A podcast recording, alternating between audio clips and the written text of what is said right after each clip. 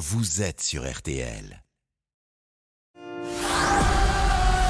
RTL Foot avec Eric Silvestro.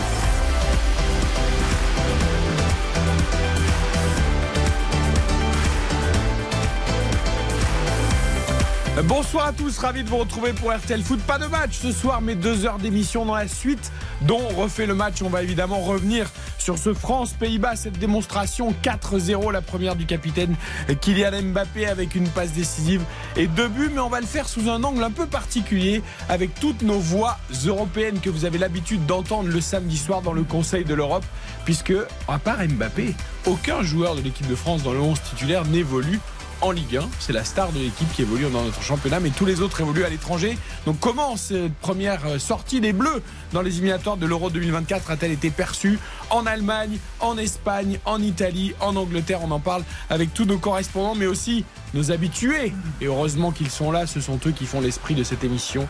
Karine Galli, bonsoir. Bonsoir Eric, bonsoir à vous tous. êtes de meilleure humeur qu'hier soir? Mais Vous alors là où peu- je... Non. Vous étiez un peu cher. Écoutez, là où je ne suis pas du tout d'accord, Eric, c'est que j'étais d'excellente humeur. Sauf que lorsque vous battez une équipe des Pays-Bas qui n'a que le nom de Pays-Bas parce que c'était des euh, malades, des endormis, je ne sais pas, mais il y avait certainement un problème et Ronald Koeman l'a reconnu. Je vais pas vous dire que la France va gagner l'Euro 2024, mais j'étais très contente du visage des Français. Mais il faut quand même rappeler que l'adversité était nulle. Vos confrères de l'équipe d'ailleurs ont noté euh, très euh, généreusement Non, mais attendez. Vous vous rendez compte que Kylian Mbappé a 9, c'est-à-dire la même note que la finale de la Coupe du Monde. Mais enfin, il faut aussi noter en fonction de l'adversité, en fonction de la difficulté de la compétition. Là, on est sur un premier match éliminatoire pour un euro. Je croyais que c'était un enregistrement de l'émission d'hier. Mais en fait, tu sais quoi J'avais que 20 centimes à mettre dans la machine. mais je pense que ça peut suffire largement Oh oui, oui, euh, largement. pour les deux heures d'émission qui Largement. s'annoncent. Mais non, mais quand il va mettre un triplé face à la Moldavie, il va bien jouer la Moldavie. Il aura.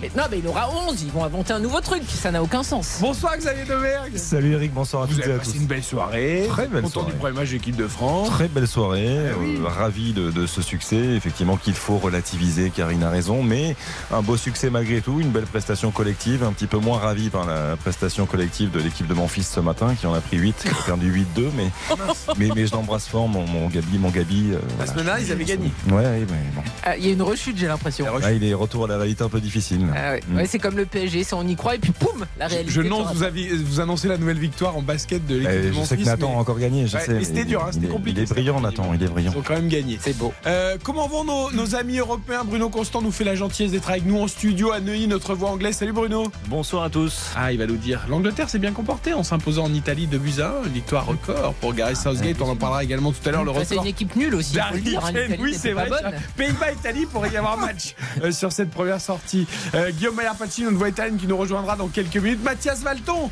notre voix espagnole est là. Salut Mathias. Buenas noches a todos. Ah, lui, il est en train de se concentrer parce que Salut l'Espagne Mathias. joue ce soir face à la Norvège. J'ai envie de l'appeler euh, Ya- Iago 45. Balton, parce que je sais qu'il est heureux de, de voir le retour d'Iago Aspas avec la, la Ah oui. Ah, et toi aussi, David. Euh, Xavier, je sais. En tant que sélectionneur, on en parle tout à l'heure évidemment. Il n'y a pas d'Aland hein, avec l'équipe de Norvège, donc forcément déjà, ça rend la chose moins compliquée pour l'équipe. de Donc Norvège. s'il y a une victoire de l'Espagne, on dira aussi qu'ils sont favoris pour l'Euro 2024 ou pas? Sans doute. Ah, c'est Peut-être. bien. Tu sais, les, les journalistes s'enflamment très vite. Très bah oui. matchs. Et puis notre voix allemande est là, David Lortolari. Salut mon David. Servus, salut à tous. Alors, Salut David. Salut. il est un peu loin. Mm. Il est parti sur les pistes de ski à la recherche de Nagelsmann et de Neuer Ah. euh, pour faire de l'enquête, du journalisme d'investigation.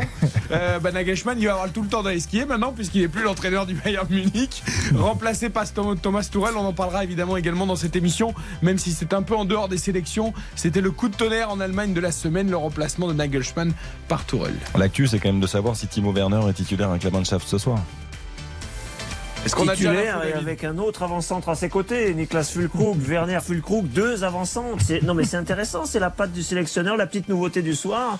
Et on va avoir le petit Werner qui va tourner autour du petit taureau Fulkrug. Ça m'intéresse. Coup d'envoi dans une grosse demi-heure. Ouais, Ça Oui. t'intéresse, mais C'est comme un en, match It- amical, il faut comme quand en même le It- rappeler. comme là. en Italie, on cherche quand même les grands avant-centres en Non mais Allemagne. c'est un match amical face au Pérou. Oui, l'Allemagne qui est déjà qualifiée. Eh ben, pays organisateur, A priori, contre le Pérou, ça va pour l'Euro amical, ouais. 2023. Au menu donc, la façon dont l'Europe a vu la victoire des Bleus face aux Pays-Bas. On parlera du record de Cristiano Ronaldo également, qui est désormais le joueur le plus capé en sélection, tout pays confondu, avec 197 sélections.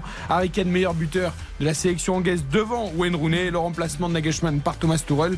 Et puis l'offre qatarienne qui se précise pour Manchester United, 5,7 milliards d'euros pour racheter United. On en parle dans cette première heure et puis on se concentrera sur l'Aurora, sur l'équipe d'Angleterre, sur l'équipe d'Italie et sur l'équipe d'Allemagne entre 21h et 22h à la découverte de ces nations qui seront les principales rivales peut-être pour la France à l'Euro 2024. RTL Foot, Présenté par Eric Silvestro.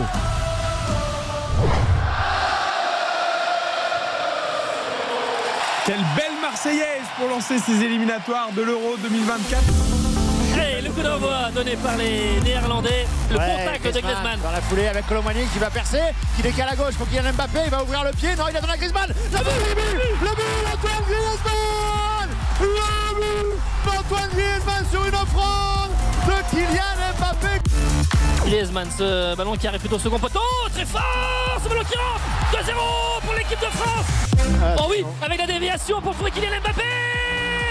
Le troisième but de l'équipe de France La talonnade de Randall Colomwani sur la percée de Chouamini Magnifique action collective de l'équipe de France Rabiot Oui. qui va mettre dans le dos, et qui est euh, Serge Diaby qui va fixer, Diaby qui ouvre la main Hors-jeu Hors-jeu Allez hop là Tout ça s'arrête. Euh, Kylian Mbappé qui s'approche et avec euh, Giroud qui est là, il crochette, oh la feinte avec Mbappé Le but Oh, quel but. Il est accouché Et derrière, sur le deuxième ballon, il frappe, frappe croisée dans le petit filet pour le doublé du capitaine Kylian Mbappé 4-0 comme en août 2017 Oh, il aura tout fait là L'amour, il trois. leur a fait l'amour Nicolas le fils de paille qui va remettre, Degors Oh, qui oh, essaie de se coucher, elle est touchée. Penalty, Ah, penalty, penalty, il y a main. Main d'Upamecano me semble-t-il. Mike Maignan, les euh, deux bras en, en croix, euh, qui ne bouge pas sur sa ligne, qui est très statique pour le moment, qui va partir du Oh, bon il a côté arrêté et qui l'arrête. Attention en deux Oh, temps, oui. il est arrêté. La légende est en marche. Mike Maignan, le roi des pénaltys. Mais vous êtes fous quoi Je l'ai vu avec Mbappé. C'est terminé. Mbappé, les bras levés, les bras au ciel. Ah, on ne s'en lasse pas. Quel bon moment, quelle belle soirée cette victoire de l'équipe de France, même si Karine nous a traités de fous. Oui, Voilà. Parce que je vous rappelle enflammé. que vous avez été comme des fous parce que soi-disant Mike Maignan avait arrêté le penalty du siècle alors qu'il était quand même très mal tiré. Il a arrêté le penalty, c'est un fait. C'est un fait, mais il faut aussi dire que le tireur, en l'occurrence de paille, l'a très mal tiré. Je veux dire, Loris aurait été en capacité peut-être de Bah, l'arrêter aussi. parti- le problème de Loris, c'est qu'il part toujours du mauvais Ah, côté. bah oui. Oui. Donc euh, ça aurait peut-être on aurait dit oh quel contre-pied magnifique de Memphis de paille, penalty mais bon, c'est pas l'arrêt de l'année, vous de la part de Memphis de paille. Bon, je me tourne tout de suite vers Bruno Constant avant qu'on rentre dans les détails des joueurs qui évoluent en première ligue euh, et puis des joueurs qui évoluent en Allemagne, en Espagne, en Italie. D'abord l'impression générale de cette victoire française face aux Pays-Bas et la façon dont en Angleterre, euh, est-ce que c'est passé complètement inaperçu ou est-ce qu'on en a un peu parlé? Je vais vous décevoir, on n'en a pas beaucoup parlé. Il y a eu des titres de même pas de presse, il y a eu ce qu'on appelle des papiers, des articles de desk en fait, euh, ou d'agences, parce que tout simplement il y a beaucoup d'actualités en Angleterre et honnêtement, très honnêtement le match de la France face aux Pays-Bas, ça intéressait pas grand grand monde. Il y a seul le fait, c'était dans les jours précédents, c'est quand Mbappé a été nommé capitaine et, et- et c'est tout. Mais pour le reste, Et donc non, le eu- capitaine qui met deux buts, une passe décisive avec le brassard, ça intéresse pas les gens. c'est pas ça, c'est que euh, en Angleterre, vous couvrez l'Angleterre, vous couvrez l'Écosse, l'Irlande, le Pays de Galles, donc il y a beaucoup d'actualités. Il y a le rachat de Manchester United en plus. Il y a eu l'actualité avec l'équipe d'Angleterre, le record de, de d'Harry Kane. Donc euh, très honnêtement, il y a eu quelques lignes sur euh, sur l'équipe de France, mais pas grand chose de plus. Bon, vous en parlerez plus contre l'Irlande quand même, même si voilà. Forcément. Ce sera lundi soir et ce sera évidemment sur RTL. Euh, premier tour de table en Espagne, euh, Mathias Valton, euh, Karim Benzema n'était pas là hein, pour l'hommage aux anciens Mandanda. Lloris, Varane et Matuidi. On Il n'était pas disponible. Non, il n'était pas disponible. Mais qu'est-ce qu'il faisait Il faisait un gros entraînement avec le Real ou quoi? Qu'est-ce qui s'est oui, passé? il y, y a il y a une grosse semaine euh, qui débute le week-end prochain, là, donc c'est pour ça certainement. Euh, Pour le match des Bleus, on en parle, on n'en parle pas? Ah oui, on en parle et on Kylian est- Mbappé en Espagne, on en parle toujours. On en parle eff- effectivement toujours. On parle aussi beaucoup d'Antoine Griezmann euh, parce qu'il est en train de réaliser une saison extraordinaire aussi avec l'Atlético et on a bien évidemment dit qu'il était qu'il avait conservé avec l'équipe de France son, son excellent état de, de forme. Euh, et puis on parle aussi d'une impression, euh, d'une forte impression de l'équipe de France qui pouvait pas mieux débuter. Par exemple, euh, Marcadi, Mbappé et Griezmann enthousiasment euh, la France. Il parle de, de, récital. Il n'y a eu qu'une couleur au Stade de France euh, hier, ou plutôt trois le bleu, le blanc et le rouge. Voilà, une nouvelle ère avec une volée, une équipe de France qui fait peur. Euh, voilà, on parle aussi de bien évidemment de la nouvelle exhibition d'Mbappé, de sa petite merveille sur son second but. Voilà, des chiffres aussi. Mbappé qui dépasse Benzema, par exemple, Griezmann qui dépasse Platini. On a parlé essentiellement quand même de ces de ces deux joueurs-là, mais une équipe qui a fait une très très forte impression offensivement. C'est un Voilà. peu ce qu'il en ressort. Vous voyez, Bruno Constant, un pays qui s'intéresse au mais le football, problème, qui analyse les choses, les records, les. Voilà. En Espagne, ils ont une équipe nationale tellement décevante. Ah, ils ont un match ils ce soir, préfèrent ils de- concentrer des, des stars du football français. Ah ils ont raison. Ils auraient pu se concentrer sur la première de Luis de la Fuente, mais ils ont ouvert un peu le- leurs horizons, leurs chakras euh, aux autres nations. Vous voyez ce que je veux dire Non, mais il se, il se Mm. trompe surtout en Espagne parce que Griezmann, il avait déjà dépassé Platini depuis un moment. C'est vrai qu'il était à Exactement. 42 déjà et Platini c'est 41. Mais ce qui est bizarre, Mathias, tu nous as pas parlé de Chouameni, parce que vu qu'ils doivent être un petit peu inquiets au Real, ils ont euh, perçu comment son match Eh ben écoute, on n'en a pas parlé, Karl. Ah, je vais bah, être très honnête. Ah, bah, après, après, alors pour euh, te rejoindre, Mundo Deportivo dit quand même que la France ne pouvait pas mieux débuter sa campagne pour dans- pour pour l'Euro 2024 dans la course à l'Euro 2024, mais elle, elle a quand même souligné, qui souligne quand même euh, une équipe euh, très faible euh, des Pays-Bas. Sûr. Il y a des gens Voilà. lucides, Quand même. rassurant. Bon, et en Allemagne, premier tour d'impression aussi, David Lortolari, la première de Randall Colomwani, titulaire avec les Bleus, lui qui brille avec Francfort, qui est une des révélations de la Bundesliga. On a dû étudier ça en détail. Oh, tu nous vends ça très très bien, Eric, mais je suis malheureusement terriblement sur la ligne de Bruno Constant. Rendez-vous compte. Je vais venir à l'équipe de France parce que quand même, on en a dit un mot. Non, mais on en a dit un mot en Allemagne tout de même. Je vais y venir tout de suite, mais rendez-vous compte. Il y a l'affaire Nagelsmann remplacé par Tourelle. L'équipe nationale doit se redresser pour euh, être candidate au titre en 2024. On en parlera plus tard dans la soirée. Les féminines aussi sont en, course pour euh, la victoire en Ligue des Champions en Allemagne. Donc tout ça, évidemment, écrase un peu l'actualité des autres pays. Néanmoins, néanmoins, on a quand même constaté en Allemagne, notamment chez le, le bi-hebdomadaire de référence, le Kicker, que l'équipe de France avait donné une masterclass. Et quand on dit ça en Allemagne, ça veut dire qu'on est impressionné. Il y a eu quand même ce- cette remarque-là de la part de nos confrères. Et puis, bien sûr, on s'est intéressé, tu as raison Eric, avant tout à Colomwani, euh, en disant qu'il y avait un- de belles promesses et que ça pouvait être peut-être un, un attaquant qui s'installe dans la durée en équipe de France. Voilà quelques, quand même quelques, quelques petites infos, mais c'est resté très très secondaire par rapport au reste de l'actualité, même, évidemment. il y a quand même six joueurs dans l'effectif des Bleus là, qui évoluent en Bundesliga. Mm. Donc euh, effectivement, Trois euh, titulaires hier, hein, euh, Upamecano, Colo- Coman. Et, et Colomwani. Et on peut même et- ajouter Konaté, qui était là encore là, il y a, y a Oui, pas avant de Ah, partir à il joue en Liverpool. Angleterre, Il écoutez. Liverpool. n'y a qu'un oui. seul joueur qui joue en Angleterre en équipe de France, c'est Konaté. ne leur enlevez pas aux Anglais. quoi. Ok, ok. Ça fait un petit moment quand même, David. Il n'est pas, il est pas arrivé Oui, à oui, Liverpool avant-hier. Je hein. suis encore à Leipzig il y a quelques années en arrière. Vous avez raison. Ah non, parce qu'il y avait effectivement un duo qui, qui a brillé pendant plusieurs saisons à Leipzig, ou pas Mécano Konaté. C'est ce qui fait d'ailleurs que cette, cette charnière fonctionne bien. maintenant. Depuis le temps, il a quand même eu le temps de disputer une finale de Ligue des Champions avec Liverpool. Ouais. D'ailleurs, comment vous l'avez trouvé, vous, en Angleterre, Konaté Moi, je le trouve très très bon et très intéressant. Ah. J'aime ce joueur. Euh, moi j'aime beaucoup, j'aime beaucoup. euh, moi il m'a bluffé depuis sa finale de Ligue des Champions où il m'avait étonné par euh, sa maturité, le fait qu'il s'intégrait de manière euh, assez rapide. Euh, après moi je trouve qu'en Angleterre et là depuis cette saison il a connu quand même pas mal de pépins physiques. Moi je trouve qu'il alterne le bon et le très moins bon on va dire. Et je trouve sur ce match parfois on sent qu'il peut y avoir une petite erreur en lui comme pour Upamecano. Plus ou pas Mécano, moi j'ai trouvé hier d'ailleurs, mais au-delà Ouais, de, la main, au-delà de la Upamec- main et du penalty, il y a eu quelques hésitations.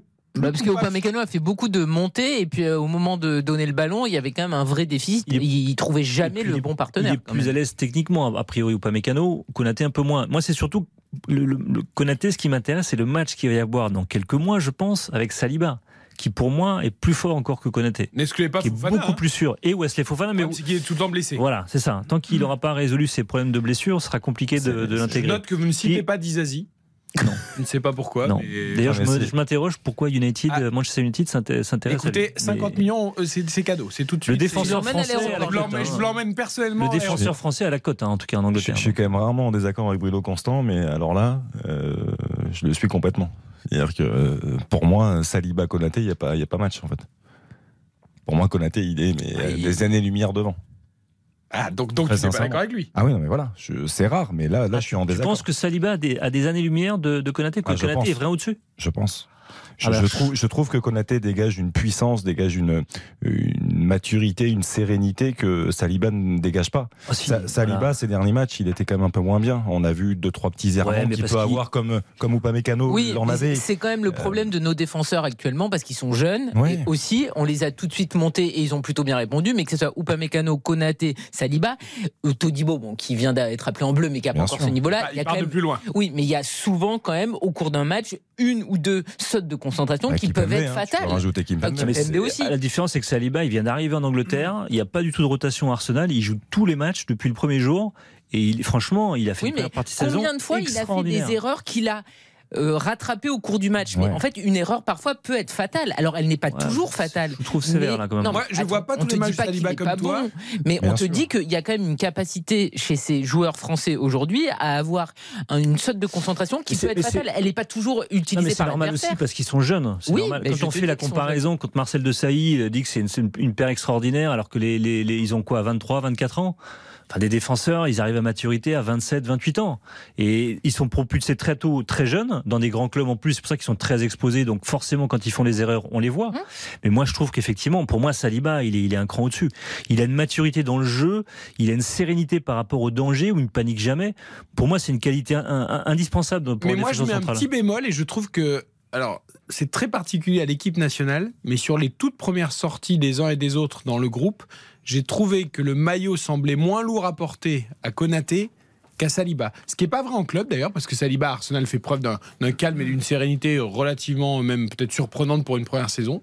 Mais je trouve qu'en équipe de France, j'ai senti un petit poids sur ses épaules qu'il gérait moins bien que Konaté. Après, ce, ne sont que des débuts et évidemment, il- Oui, ça demande que confirmation. C'est mais... que des joueurs qui ont moins Non, de mais- 5 sélections. Ouais, ouais. là, Tu- tu déjà. vois, par Enfin, exemple, ou pas mécano. Même ouais. s'il a marqué le pas, et on va en parler avec, avec Mathias, euh, Chouameni, quand il a pris ses premiers matchs en bleu, il le maillot, tu avais l'impression que c'était Oui, une plume sur Attends, ses épaules. Ouais, il, a, il endossé le truc euh, sans aucun il y a le problème. choix Chouameni, d'Upamecano, il a été titulaire. Upamecano, ses débuts, ils sont, ils sont Très plus que compliqués. timides, ils sont très compliqués. Ça peut arriver Saliba et. Konaté, euh, pour euh, citer que ces deux-là, quelquefois ils sont entrés en cours de match parce qu'ils ont euh, dû pallier une blessure, ce qui est quand même compliqué. C'est-à-dire Ouais, que tu n'as même pas cinq sélections en bleu et tu te retrouves en cours de match à dire bah allez mon coco, tu vas. T'as pas trouvé chez Saliba euh, Ah non, mais quelques hésitations d'accord. euh, On l'avait vu euh, faire euh, quelques petites erreurs lors de ses premiers matchs, mais c'était souvent quand il entrait pour pallier à une euh, blessure. Donc c'est aussi quelque chose de, de plus compliqué, je trouve, à Mais faire. après, Ou pas Mécano, c'est le bon contre-exemple, tu as raison, Par- Bruno, parce ah que bah, ses débuts étaient très compliqués. Mais Bah, par c'est la rapport Coupe du à- Monde qui l'a changé. Par rapport à ce que dit Bruno, je pense qu'au au regard et aux yeux de Didier Deschamps,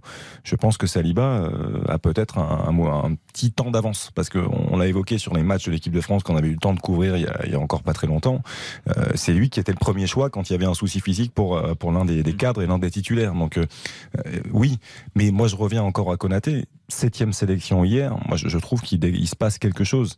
Je trouve qu'il il a une qualité de relance naturelle et je, je trouve que ce qu'il a freiné jusqu'à maintenant dans son ascension et dans sa progression, c'est les soucis physiques. Parce que des soucis physiques, il en a Oui. eu euh, de manière assez récurrente, mais c'est un défenseur de très très grande qualité. Non pas que Saliba euh, ne soit bien en dessous. Hein. Je dis à des années-lumière pour plaisanter. Ils sont pas loin, mais je, je trouve que Konaté dégage plus de, de sérénité, de tranquillité. Non, mais l'avantage aussi qu'a Konaté, je pense aux yeux Didier Deschamps, c'est comme il doit reconstruire une charnière et que là, il peut s'appuyer sur deux joueurs qui ont évolué ensemble pendant Bien quoi, sûr. 4 ans, Oui. 3 ans et demi. Forcément, tu gagnes du temps. C'est, c'est, pour moi, c'est, on ferait tous le même choix. Si tu gagnes du temps avec cette paire-là, même si l'un est peut-être un peu moins bon que Saliba ou Wesley Il faut trouver la paire. Mais c'est voilà, ça faut le trouver plus la paire. important. David Lortolari, c'est vrai que cette association Konaté au Pamecano, tu l'as dit à Leipzig, même si aujourd'hui Konaté est parti depuis un moment déjà, euh, ça donne un repère. Ils se connaissent, ils ont joué ensemble et ils disaient d'ailleurs on se connaît par, enfin on se connaît par cœur. Euh, Donc ça- c'est sûr que ça fait une bonne base de reconstruction, euh, sachant que Varane n'est plus là. Oui, alors par rapport à ce qu'on avait vu à l'époque, euh, il me semblait moi à l'époque que Upamecano avait peut-être euh, un peu plus de, je sais pas comment vous dire ça, un peu plus de, de, de potentiel, un peu plus de talent, un peu plus de de- d'envergure. Et il me semble qu'aujourd'hui, euh, les, les deux apportent la même chose, quoi. Enfin, je veux dire pas la même chose sur le profil, mais la même chose sur euh, leur qualité, sur le le niveau. C'est pas surprenant de voir aujourd'hui cette association fonctionner par rapport à ce qu'on avait connu. Mais à l'époque, il m'avait semblé que Upamecano avait un peu d'avance. Et aujourd'hui, bon, là en a-t-il encore, je sais pas. Et de toute façon, ils joueront sans doute ensemble. Donc le problème à la limite se pose pas. Mais, euh, mais oui, les deux, c'est pertinent. Il y a pas, de- ça m'étonne pas du tout qu'on en soit là, en tout cas. Après, je me tourne vers Mathias Valton parce qu'il y a un garçon qu'on oublie complètement et qui aurait dû être dans le match justement pour ces deux postes de défenseurs centraux, mais qui est limité euh, désormais à jouer à droite. Et on a vu hier que c'était compliqué. C'est Jules Koundé. Il aurait pu très bien faire la paire aussi avec un Bien Upamecano ou un autre, avec en plus des profils techniques différents. Oui, mais sauf que S'il pouvait jouer dans l'axe. les grands gabarits, Mathias. bien Le fort. problème, c'est qu'il est cantonné à droite. Et hier, on a vu, c'est quand même encore une timidité euh, terrible, quoi. Moi, je trouve que c'est un joueur d'axe, je trouve Ah bien, oui, bien plus bien fort sûr. quand il est dans l'axe que quand il est euh, latéral droit. Il est latéral droit d'ailleurs par défaut. Parfois il le fait, euh, enfin il le fait au Barça aussi, là encore par défaut, euh, parce qu'ils n'ont pas de latéral droit de- depuis un moment les, les Barcelonais. Mais, mais pour moi, et je, on l'a vu notamment euh, sur le Classico, sur la demi-finale allée de la Coupe du Roi, où il a été pour moi extraordinaire face à Benzema, qui est pas un très grand Benzema cette saison, mais il a pour moi toutes les qualités pour oui s'imposer dans l'axe. C'est son, c'est son poste de prédilection. Xavier, tu ne me contrediras pas, c'est là où il a été formé, et ça se voit, et ça se voit. Euh, Non, Bruno, moi- vous n'avez pas un latéral droit anglais qui a des origines françaises Si, qu'on pourrait naturaliser Non, mais parce qu'on a, on a plus de latéral droit, on on sait plus quoi faire. À droite, à droite, ils ont une équipe. Hein, Mais je sais, ils on ont- vous en vendre, hein, on peut vous en vendre. Il n'y en a pas un qui a des vagues origines françaises. Alexander Arnold dans l'équipe de France, il serait pas mal. Ouais. Avec sa qualité de passe, parce qu'en Angleterre, il jouera pas. hein. Non, Oui, mais- oui, C'est c'est peut-être il pas est- assez pour. euh, Il est Didier quatrième, voire Mais c'est pas mais Arnold. Didier Deschamps n'en veut pas. C'est Calulu. Le problème de Didier Deschamps, c'est qu'il veut des monstres physiques. C'est bien pour ça que Jules Koundé, de toute façon, sera pas en Bah, c'est pas un monstre physique. Parce qu'il est trop petit par rapport à Konaté et ou pas Mécano. Mais si vous voulez juste du talent, Calulu, c'est pas une grosse bête, mais il est talentueux. Arrière droit, il sait le faire.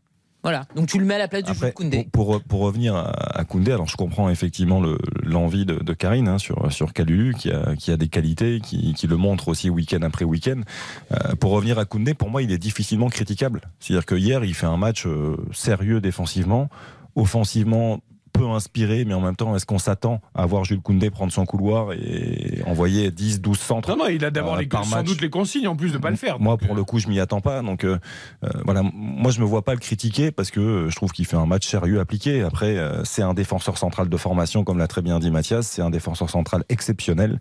Tu parlais du déficit de, de puissance et de taille. Moi, je pense qu'il le compense aussi par l'intelligence, euh, la Oui, lecture du jeu et par, par Dans beaucoup les de choses. goûts de Deschamps, tu sais très Bien qu'il aime plutôt les profils à la Mais- à Upamecano. Moi, je trouve pas que ça soit dramatique dans le football d'aujourd'hui d'avoir sur les quatre défenseurs, en tout cas les, les, ouais, les quatre défenseurs, d'avoir deux axiaux et un, quatre- un troisième axial, sachant que tu as un, un piston qui est plus un piston qu'un latéral qui Théo Hernandez. Guardiola aujourd'hui, comment il joue? Il joue avec trois axiaux. Il a Nathan Ake Ouais. qui joue quasiment latéral gauche, mais qui est finalement le troisième axial. Et il a un mec à droite qui bombarde. Donc peut-être Deschamps peut aussi s'adapter un peu au profil de ses joueurs. Si Deschamps fait du une défense Guardiola, alors ça, c'est. Non, mais après, Non, mais- Walker, Walker, c'est aussi un latéral. Tu vois ce que je veux dire? Non mais je veux dire, Euh, non mais je pense que le, le, le coup que Koundé soit là, c'est aussi parce que devant lui, tu auras soit Coman, soit Dembélé, qui sont des mecs qui prennent leur, leur couloir. C'est aussi parce qu'on n'a pas gauche, latéral droit, Bruno. qui va- Il y a Et plus de Coman, il est capable de prendre tout le, tout le couloir. euh, Moi, ça me gêne je- pas. Aussi, il le fait au Bayern, si je ne dis pas Ouais, de bêtises. bien sûr. David. Coman, oui, il peut jouer piston, il peut jouer. Il l'a fait, il l'a fait plusieurs fois dernièrement, mais c'était un peu nouveau. Hein, ça, c'était un peu nouveau et on n'est pas encore pleinement convaincu. Il le fait avec beaucoup de sérieux. Il est capable de redescendre effectivement, chercher l'attaquant adverse très bas sur le terrain. Mais c'est, ça reste Moi, une, interrogation. Hein, hein, à ce poste-là déjà. sur le long terme de Oui. France, ouais. Deschamps l'a déjà ça comme sera ça. vraiment une. Mais moi, j'ai. Mais personne veut de Calulu là. Pourquoi on n'est pas avec notre Italien là Pourquoi il ne Eh défend pas eh Calulu ben, tu, sais quoi, les grands esprits se rencontrent. Parce que Guillaume Meyer Pacini Il est là. Ah, vient ben voilà. Tu Qui peux le saluer, tu peux lui dire Buonasera Guillaume, il n'y a pas de problème. Ah, bah enfin, Guillaume, on. Bon, on a besoin d'un latéral droit à Calulu, ça fait l'affaire ou Mais pas bien sûr. Bah, bah, Karine, on en parle depuis, depuis 5-6 mois maintenant. Moi, je sais plus quoi faire pour qu'il soit appelé en équipe de France. Eh ben, Vous il- n'a pas le physique. C'est bien le problème. dommage. En tout cas, il est, il est toujours aussi bon à Milan. Alors, Milan qui connaît une saison plus compliquée que la précédente, mais il dépanne dans une défense à 3, euh, comme actuellement. Il sait évidemment jouer dans une défense à 4. Donc vraiment, il peut, recouvrir le rôle de défenseur central qu'il affectionne et le rôle de latéral droit. Donc euh, c'est vraiment dommage pour le coup de pour des Deschamps de s'en parce qu'il y a vraiment un, un potentiel avec un joueur qui en plus aujourd'hui est commence à avoir une expérience et, et qui est champion italien en titre quand même rappelons-le. Euh, Guillaume chauffe ouais. les titres de la presse italienne. Mike Maignan, premier match titulaire en bleu hier vraiment, penalty sorti face à Memphis de Je suis sûr qu'en Italie, c'est pas passé inaperçu. On en parle juste après la pub RTL Foot jusqu'à 22h ce soir avec tous nos spécialistes européens pour revenir notamment sur la prestation de l'équipe de France et sa victoire 4-0 face aux Pays-Bas. RTL Foot. Présenté par Eric Silvestro. Eric Silvestro. RTL Foot.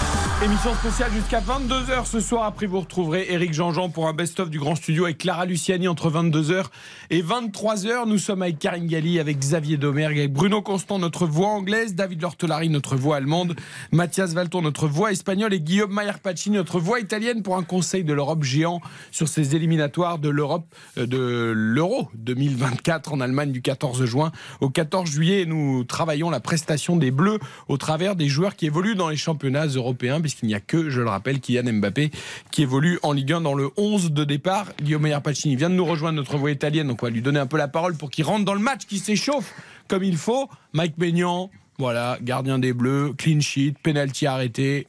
L'idéal, un peu soirée parfaite. quoi. Exactement, mais, mais nous, on- voilà, en, en Italie, on l'a surnommé Magic Mike. Il faut rappeler qu'il avait été élu meilleur gardien de la saison dernière quand, quand l'AC Milan a remporté son titre.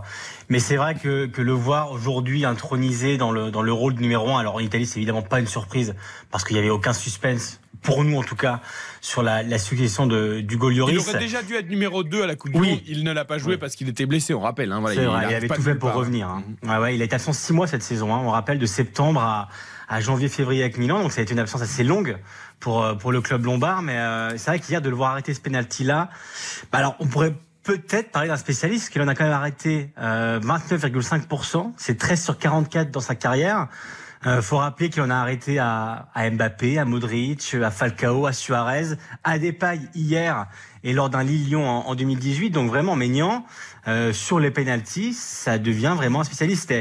Et, hier, en le voyant arrêter, j'ai pas pu euh, m'empêcher de penser à vous, amis français, à, savoir qu'est-ce qu'il se serait passé si c'était Maignan dans, les buts de la finale de, la Coupe du Monde en, décembre dernier. Donc euh, c'est vrai que, que aujourd'hui, pour nous, c'est le meilleur gardien en Italie et, c'est vraiment un leader incroyable. C'est quelqu'un qui a pris, on le rappelle, qui a remplacé Donnarumma à Milan. Hein, C'était pas une succession facile.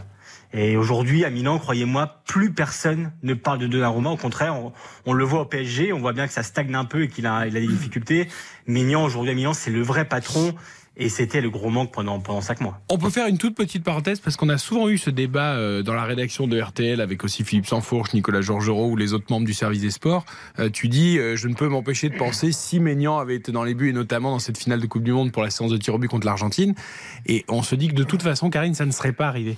Ah bah non, et Deschamps heureux. n'aurait jamais sorti Mais Lloris. encore pour- heureux. Ben, pourquoi? Mais parce que euh, Hugo Loris, il a été combien de fois très très très Mais très oui, mais bon avec si l'équipe tu de sais France. que sur une Parce séance que- de tir au but, tu as un spécialiste. Sur la séance, Pourquoi aujourd'hui, pas ça se tente ça, ça peut se tenter, mais pour, pour le tenter, il faudrait avoir déjà dans la dans, dans l'esprit, dans la dans le mode opératoire, de, de travailler les tirs au but.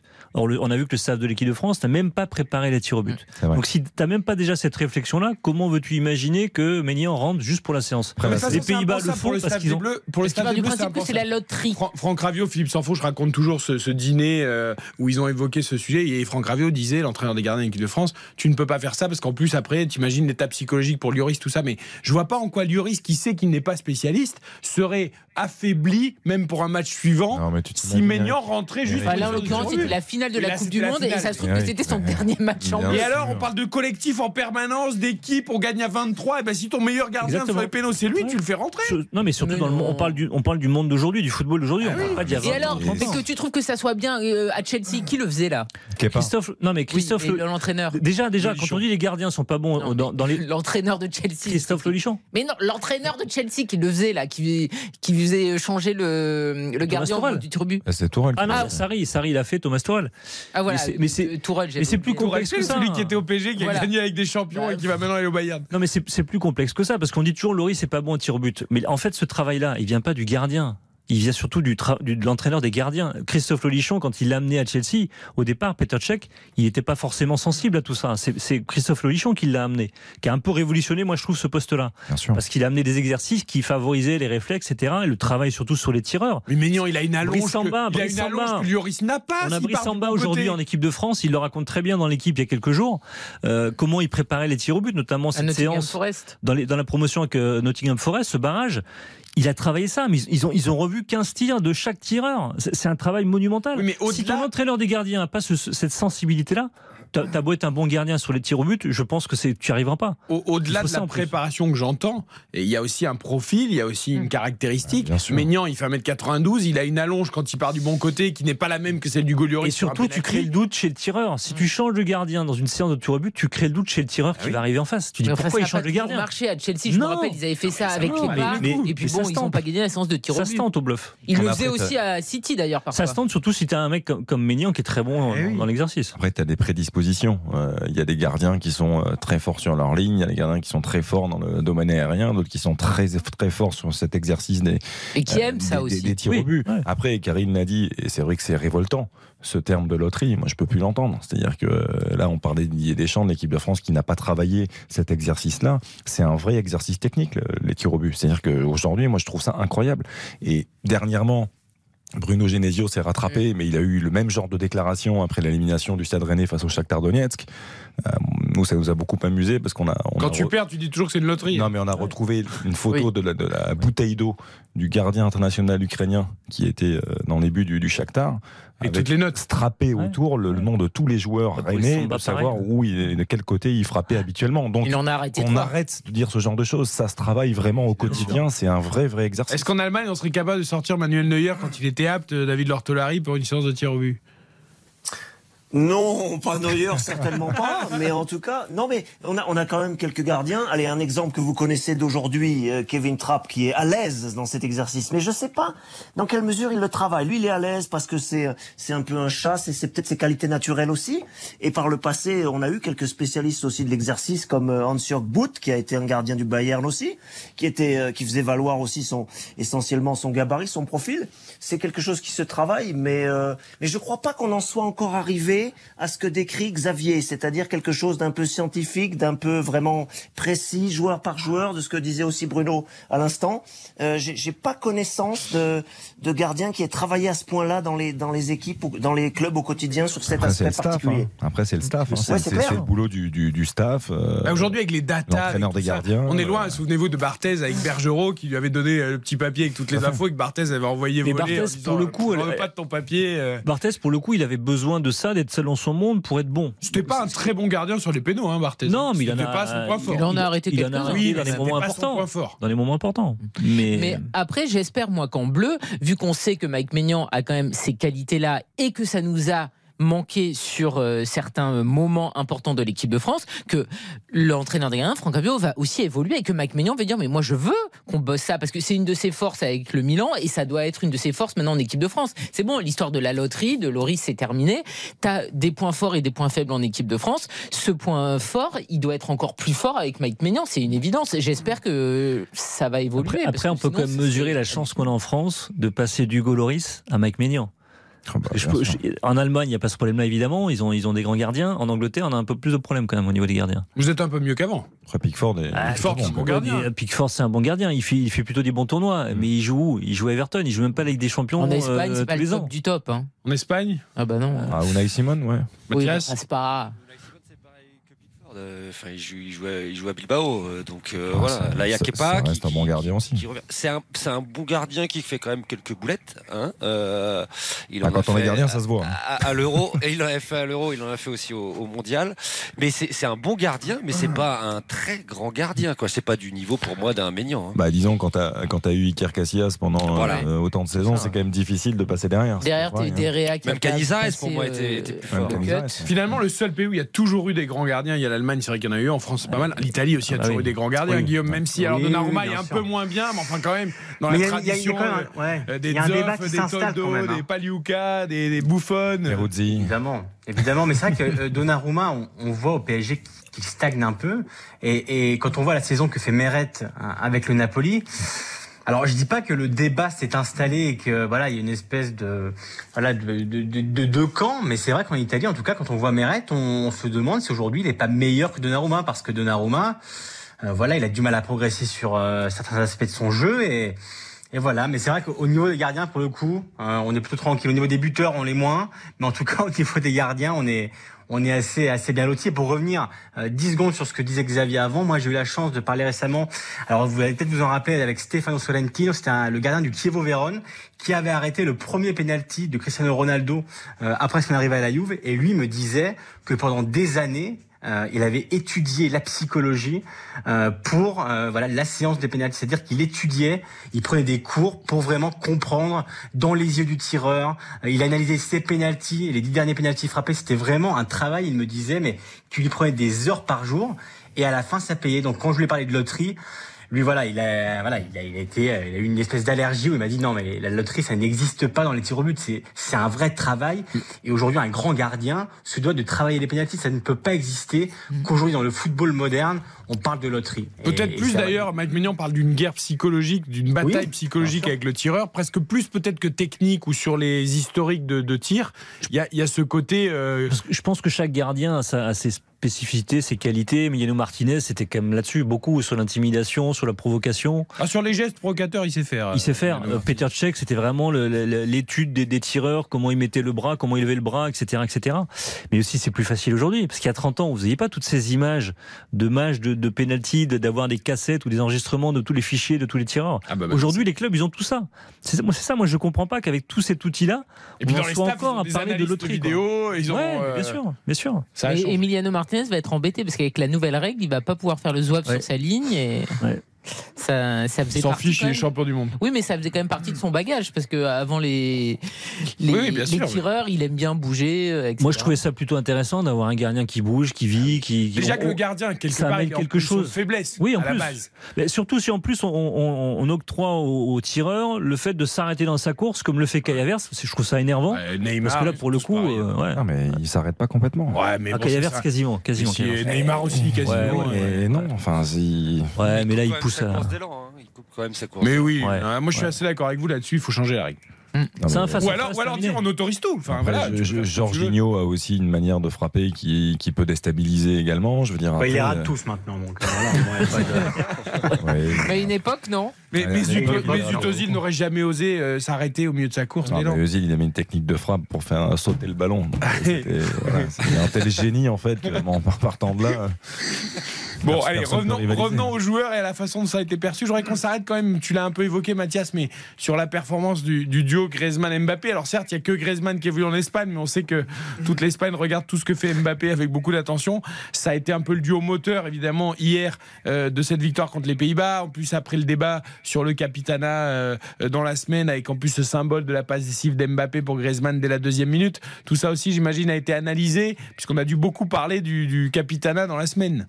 Oui, euh, on en a pas parlé, on a surtout relayé ce, qu'il disait dans la, les, médias euh, français, mais effectivement, ça a été euh, noté que ce- cette petite brouille ou ce, cet, embryon de polémique euh, euh, finalement n'existait plus au bout de, au bout de deux minutes.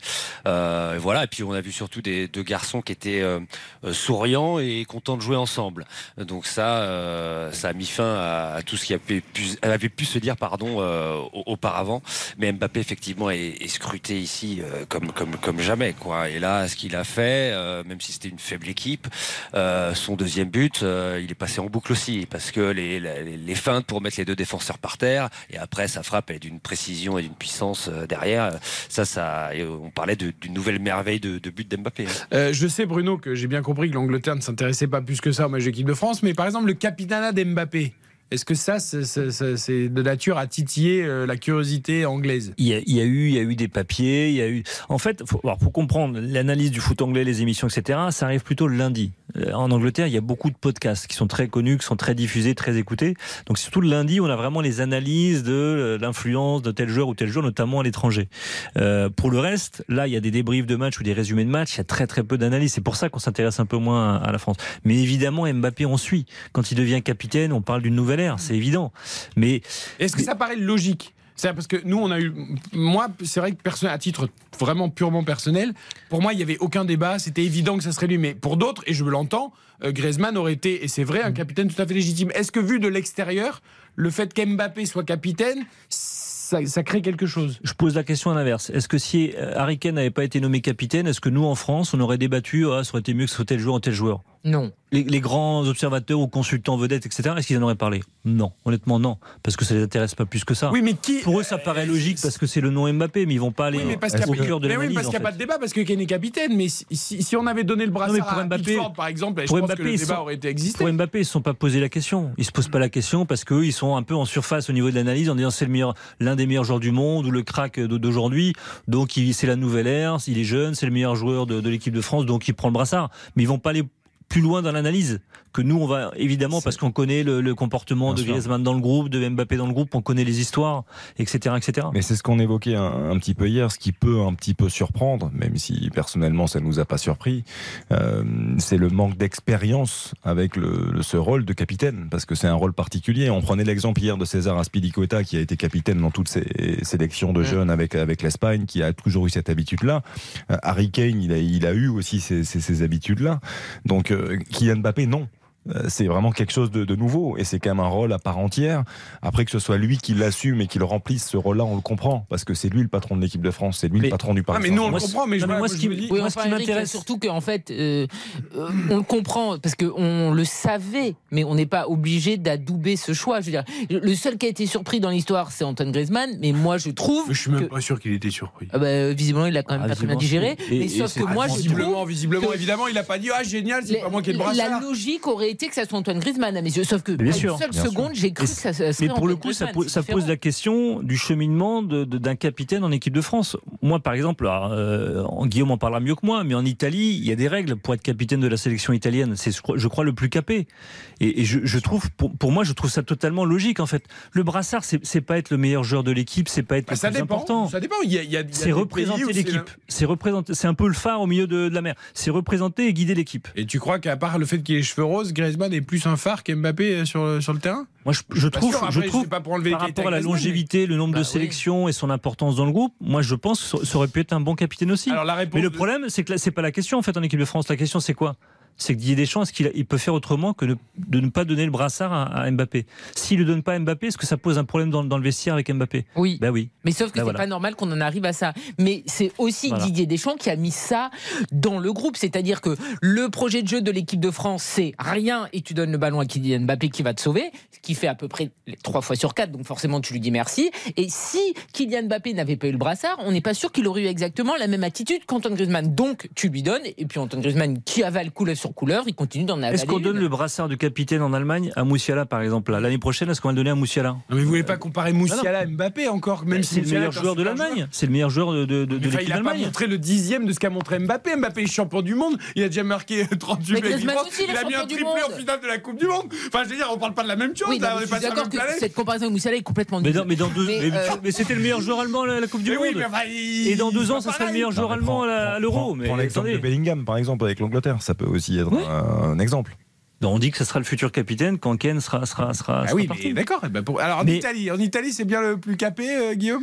Oui, mais normalement c'était Bonucci, mais il n'était pas là pour l'Angleterre. Du coup, c'était Marco Verratti, euh, parce que c'est le Super. deuxième capé. Il a, il a 52 En termes sélections. d'exemplarité, je pense qu'on est pas mal. Bah, bah avant c'était Chiellini hein, qui était là, euh, voilà, en vieux, en vieux briscard. Bonucci l'a récupéré, c'est Verratti qui est vice-capitaine. Donc, euh, mais, mais Bruno a raison. En tout cas, en Italie, on marche beaucoup, même en club, euh, à l'ancienneté. Et surtout, on va pas se mentir, on n'a pas un joueur du calibre Bah oui. de, de Kylian Mbappé. Donc la question se pose même pas. Euh, pour nous, voilà, c'est l'ancienneté qui prime. Mais, mais si on avait, moi je peux comprendre, vu l'Italie en tout cas, on en a peu parlé. Euh, nous vraiment, on reste toujours impressionnés quand même par la, la force que dégage l'équipe de France et, et l'écart, voire les galaxies qui nous séparent de, des Bleus. Mais, euh, mais en tout cas, on n'est pas surpris du fait que Mbappé le récupère parce qu'il y avait une, une sorte de- d'évidence Bah dans, oui. dans le fait qu'il récupère le brassard parce que c'est un joueur d'un calibre mondial. Et on sait qu'il est promis déjà une carrière exceptionnelle. Donc pour nous, vraiment, il n'y a pas de surprise.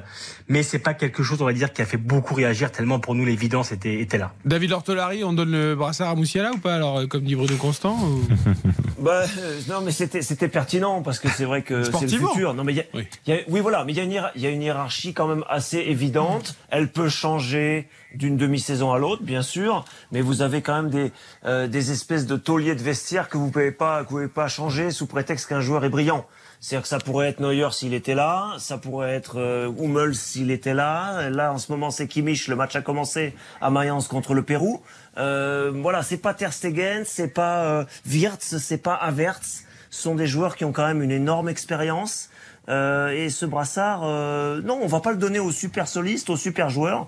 Et pour Voilà. répondre aussi à la question par rapport à, à l'écho que ça aurait pu avoir en Allemagne, ça n'a pas été thématisé, hein, ce- cette question du, du brassard. Mais Eric, il y a une justification qui est donnée pour le choix de Mbappé par rapport à Griezmann. C'est Mbappé, c'est le présent et c'est l'avenir. Mais enfin, Griezmann, il n'est pas bouilli de chez bouilli, il vient d'avoir juste 32 ans. Donc autant te dire que, a priori, il peut encore faire 3 ans de sélection. C'est pas une folie. Ah, pas du 3 ans dans une sélection, c'est beaucoup. Donc moi, ces Ah, pour moi, c'est un faux argument, ça. Non, mais sauf que cette excuse, pas un. elle est. euh, L'argument, c'est que un excuse, joueur elle est donnée. qui est le meilleur, qui prend les choses en main. Cette excuse, et qui elle a est pas peur de et parler, qui pas peur aberrant de dire ça. Et Antoine Griezmann, il avait quand même toutes les qualités pour être en fait le capitaine. Je te rappelle que c'est le recordman du Est-ce qu'un mec qui avale des couleuvres de depuis suite 10 ans, c'est un, un mec qui a l'image d'un capitaine? Non, Moi, mais je suis pas sûr. Bah, le bien du collectif, c'est l'image d'un capitaine. C'est voilà, c'est quand Oui, même mais- davantage un symbole de, de collectif, non? Oui, mais il faut aussi un Euh, mec qui soit capable le de principe. porter les autres. Est-ce que Il les a pas portés ça? Non, mais je pose la question, je n'ai pas la réponse. Non, attends, Ah, il, a, il a- il a porté la sélection en Évidemment. 2018 pendant la Coupe du Monde. Il le encore. En 2018, il n'était pas tout seul, les amis. Enfin, Non mais, non, il y mais avait Pogba, il y avait le déjà joueur fort. Mbappé. Non mais c'est c'est le joueur qui prend les choses en main quand le jeu va pas bien. C'est lui qui décroche pour demander le ballon et puis apporter de la fluidité au jeu. Par le leadership technique, comme le faisait Zidane d'ailleurs. C'est c'est lui qui facilitait le jeu de l'équipe de France. Et pour moi, ça, ça- tu, tu peux être capitaine là-dessus. Après, il y a débat. hein, moi, je- capitaine. mais moi, je pour moi, Griezmann peut être capitaine, mais quand tu as un phénomène comme Mbappé, c'est vrai que la question peut se poser. Alors en Espagne, c'est là où c'est le plus intéressant. En Espagne, où évolue Griezmann et où on, on voue aussi presque un culte à Griezmann, même si c'est aussi un peu le cas d'Mbappé. euh, Est-ce que là, il y a eu débat, Mathias? Est-ce que euh, Griezmann semblait capitaine logique? Il n'y a, a pas eu vraiment de débat. hein. Ça a été euh, un débat très français, euh, ça. Euh, et les deux se justifiaient euh, parce que en Espagne, on considère que le joueur le plus talentueux et le plus décisif euh, de la sélection française, c'est bien évidemment euh, Mbappé. Euh, et Griezmann, on se posait aussi la question de savoir s'il avait vraiment la carrure d'être capitaine. C'est-à-dire que c'est un joueur qui s'entend bien dans les vestiaires. Par exemple, à l'Atlético, il n'est pas capitaine, c'est c'est au black. Alors que euh, c'est effectivement lui qui fait le lien entre les jeunes et les anciens. C'est lui qui met beaucoup d'ambiance. Il agit que- comme un entraîneur aussi sur le terrain. Il replace beaucoup, mais il, il il se pas dit qu'il qu'il ne veut pas prendre cette fonction-là. Voilà, parce que coup, ce il serait. Voilà, c'est il préfère finalement club et en être, et en sélection quand même. Il a jamais voulu vraiment la prendre, cette, ce, Bah, la, ce preuve, rôle. la preuve, c'est que là, il voulait la prendre puisqu'il était déçu. Bah oui. Donc, euh, un joueur, un a le droit Il d'évoluer. 32 hein. bah, Non, mais un joueur a le droit d'évoluer aussi. Il peut ne Bah pas oui. avoir envie il y a, il y a- il y a 5 ans et puis aujourd'hui avoir envie parce qu'il a Zidane ne 32 voulait ans. L'être à l'époque. Voilà, il a été quand il est revenu en bleu et c'était un bon capitaine. Et au Black qui soit capitaine à l'Atlético, c'est quand même Oui. une logique absolue aussi. Ça pourrait être Griezmann, mais à partir du moment où c'est un gardien qui est là depuis 10 ans Et puis le qui club. fait partie des murs. différent quand même, Au. Black, c'est pas, tu vois, c'est pas euh, le choix, c'est pas le mec qui est arrivé la semaine dernière et qui se retrouve capitaine. Et Au Black, c'est un monument à l'Atlético. Il a l'âme, je trouve, il a l'âme d'un capitaine Antoine Griezmann qui, qui n'est jamais Ouais. voulu assumer et occuper ce rôle-là. On peut le comprendre parce que c'est une pression, ce sont des responsabilités. On sait qu'Mbappé, ça, ça ne lui pose aucun problème. Ouais, ça il ça il assume week-end après week-end en termes de tempérament, de caractère. Euh, voilà, on, sait où il est. Donc, euh, c'est peut-être ça aussi qui l'a un petit peu freiné. Après, moi, il y a, a une chose qui existait beaucoup, euh, je trouve, à l'époque, par le passé, c'est que les, capitaines, très souvent, c'était des joueurs qui, se retrouvevaient face au jeu. Oui. Il y avait, quasi- il y avait très peu de capitaines qui étaient avant-centre. Ça, ça n'existait Il y a eu quasiment beaucoup pas. de gardiens par le passé. Il y avait d'ailleurs. beaucoup de gardiens, il y avait beaucoup de libéraux. Centraux, ouais. Euh, bon, je repense bien évidemment à Lothar Matthäus notamment. euh, je pense à l'Allemagne comme ça parce que ça me vient.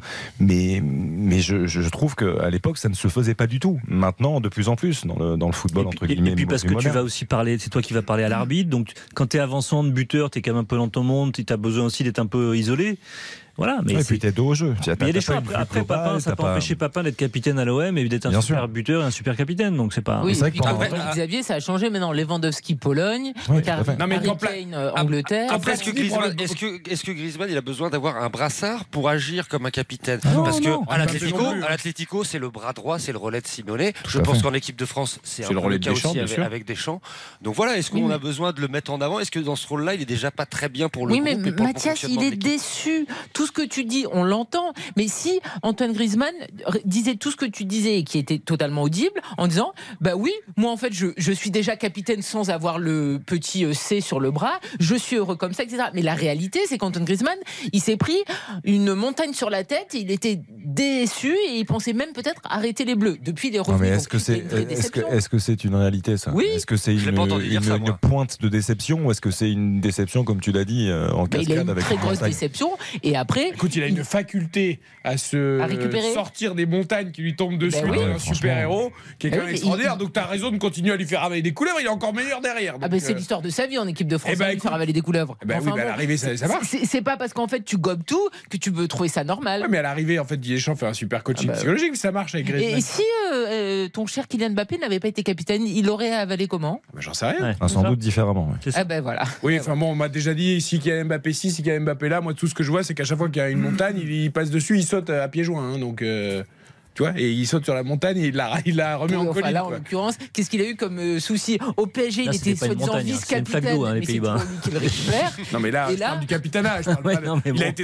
On va attendre un peu. pas, On va attendre un peu avant de juger comme capitaine. On va voir comment ça va évoluer quand tu auras des coups durs, quand tu auras des bons résultats. On est d'accord, mais sa première, en tout cas, est exemplaire. Avant, pendant, après, il a. Il n'y a pas de souci, mais moi je lui demande même pas de changer en fait à Kylian Mbappé. Je trouve juste que de dire que l'évidence c'était Kylian Mbappé et de jeter comme ça Griezmann me semble être un petit peu euh, rapide. Mais personne je ne jette Griezmann. À un moment, oui. tu as des évidences. Quand Platini, quand Platini prend le brassard euh, à 24 ans, on se pose pas la question de savoir s'il y a d'autres joueurs, euh, et pourtant il y en avait, qui pouvaient le porter. Et ben peut-être que dans les années 80 j'aurais été déçu aussi, monsieur. Ben oui, mais je veux dire, à un moment, il y a des choses à skip. l'occurrence, c'est Morata, c'est Morata sur mon écran là qui porte le brassard ce soir pour la Roi. Parce qu'il n'y a pas Sergio. Ramos et c'est bien Voilà. triste, tu Bon, vois. bah, C'est parce que c'est le plus capé. En Espagne, ça fonctionne comme ouais, ça. Ah, voilà. Sinon, Voilà. qui l'aurait porté? En fait, tous les autres pays ont des règles, sauf nous, quoi. Ouais, mais qui est champion du monde et vice-champion du monde? C'est l'équipe de France que je sache. Oui, enfin, je Giroud, il est les Espagnols, aussi, ils hein. sont Giroud double d'Europe. Qui ça. Giroud, il a beaucoup de sélections. Il a, il a pas plus, il a, il a pas plus de sélections que Griezmann, C'est le euh, plus capé Giroud. euh, en ce moment, oui. C'est le plus capé, ouais. Ah et, ouais, et- et la mais- question ne s'est pas posée. C'est bizarre, ça tient très bonne, très bonne intervention de Guillaume même. C'était sa 121e euh, Non, mais Giroud quand il alors, est ça rentré plus en- logique. Il a plus de sélections, il est meilleur buteur de l'histoire des Bleus, il a pas le droit au Non, mais brassard. au moins, si la règle était claire, comme ça c'est clair sur le terrain. Il n'y aurait même pas de débat sur est-ce que Mbappé doit porter le brassard. Moi, je trouvais ça plus, plus, plus propre, plus sûr. Après, pour revenir à Morata, euh, Mathias l'a très bien dit. hein, c'est Morata, on peut en rigoler, mais c'est quand même euh, une 62e sélection, je crois, ce soir, et 30 buts. hein. Très juste. Donc, Mm. euh, bon. hein, c'est- C'est une précision. non, mais qu'il ait le brassard, moi, ça me choque pas. Il n'y a pas de joueur qui ont plus de 62 sélections là? Mais pas ce soir. Non. Voilà. Ça rajeunit. dans, la liste, dans la liste, c'est le plus De capé. la a Busquets, de l'arrêt de Busquets, c'est de. Carval 33 Non. parce qu'il a été énormément blessé ces Ah oui, dernières c'est vrai qu'il saisons. était blessé. Non, mais après, de toute façon, Kylian Mbappé qui soit capitaine, voilà, moi, en vrai, je m'en moque. Ah, hein. ça nous a fait un bon débat de 15 minutes. Euh, je veux dire, tout ce qu'on veut, c'est qu'il soit le même sur le terrain, c'est-à-dire qu'il fasse gagner l'équipe de France. Et si on pouvait avoir une équipe autour qui joue bien, bon, ça, ça serait la cerise sur le gâteau, mais visiblement, c'est pas une Écoutez, la option. première était pas mal. Je sais que les Pays-Bas étaient faibles, mais bon. Ne remettez pas une petite pièce. s'il Je remets mes 20 centimes Non, à chaque non, fois. Euh, non C'était pas mal. Ah bah, bien sûr, quand vous jouez face à personne. Allez, 20h57, on marque une courte pause. On va évoquer les différentes sélections européennes. Les Bleus, on en parlera également demain. Euh, à la veille du match contre l'Irlande, nos envoyés spéciaux, Philippe Sanfourche, Nicolas Georgerot, avec euh, les premières conférences de presse aussi avant ce match en Irlande. Et puis Stéphane Powell, notre ami belge, sera là. Il viendra nous parler de son attaquant chéri, celui qu'il adore, Romelo Lukaku, auteur d'un triplé hier face à la Suède. Ça, ce sera demain. Mais d'abord, les sélections étrangères, le record de Ronaldo, le record de Kane également, juste après la pub. RTL Foot, avec Eric Silvestro. RTL Foot. présenté par Eric Silvestro. 21h sur l'antenne de RTL, soyez les bienvenus si vous nous rejoignez, restez bien avec nous jusqu'à 22h et même plus tard pour écouter le best-of du grand studio. Clara Luciani avec Eric Jean-Jean dès 22h, mais d'abord le foot et l'actualité européenne après avoir évoqué l'équipe de France et cette victoire 4-0 contre les Pays-Bas au travers euh, des championnats européens et des regards des autres sélections. On va s'intéresser justement au parcours et au début de parcours des autres euh, nations euh, qui nous intéressent particulièrement et notamment l'actu toute chaude, elle est en Espagne puisque l'Espagne joue contre la Norvège et vient d'ouvrir le score d'ailleurs Mathias Valton, euh, la, la Roja. Euh, alors, je vais être très honnête, je, je j'étais allé aux toilettes, je viens de rater le but. Non mais alors. Euh, Un super voilà. travail. Ça, c'est, vous voyez, euh, Antoine Griezmann, et il avale des couleurs en équipe de France, et vous, bah, vous passez à côté. Su- superbe travail d'Alvaro Morata qui, qui conserve le ballon, qui fixe, qui décale Baldé, le centre de Baldé très fort et Dani Olmo qui vient couper. Et 1-0. Magnifique. C'est terrible la prostate hein, pour. Il peut pas tenir les deux heures, il faut qu'il aille faire une petite pause pipi. Euh, et moi, ça m'a fait penser, vous savez que j'ai un petit cœur monégasque. J'ai sûr. Le, le but euh, euh, Monaco-Real, Giulia Talona, Ibarra, tout ça, là, 2004, fantastique. Les Galactiques qui tombent. Non, mais très, très joli premier but, euh, Mathias. Euh, Xavier te l'a décrit. Euh, voilà, ça, ça va bien lancer Luis de la Fuente. Tiens, on va commencer par l'Espagne. Nouveau sélectionneur en remplacement de Luis Enrique. Après la déception euh, de la Coupe du Monde, euh, il faut repartir du côté de la Rora. Il faut se relancer. Oui, et il faut surtout essayer de changer de style de jeu, mais c'est un petit peu la, la marotte, j'allais dire, euh, depuis euh, 2012 et, et, et le dernier titre euh, de, la Ro- Roja, pardon, euh, parce que euh, on a eu des sélectionneurs euh, qui nous disaient euh, qu'ils allaient, enfin, qui ont continué avec le, fameux tiki-taka, euh, mais qui est devenu un jeu euh, finalement de possession euh, très stérile, euh, très stéréotypé, sans changement de rythme.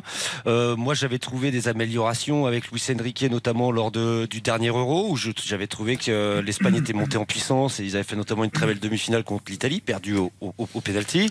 Et, puis euh, aussi en, Ligue des Nations, j'avais trouvé une, belle équipe. Ils l'avaient quand même un peu rajeuni, mais euh, l'Espagne est retombée dans ses travers euh, au, mondial, et, c'est vrai que c'était assez, assez affligeant. Donc là, Luis, Luis de la Fuente, qui est quelqu'un qui, est- issu du, du fédéral, puisqu'il y est depuis 2013.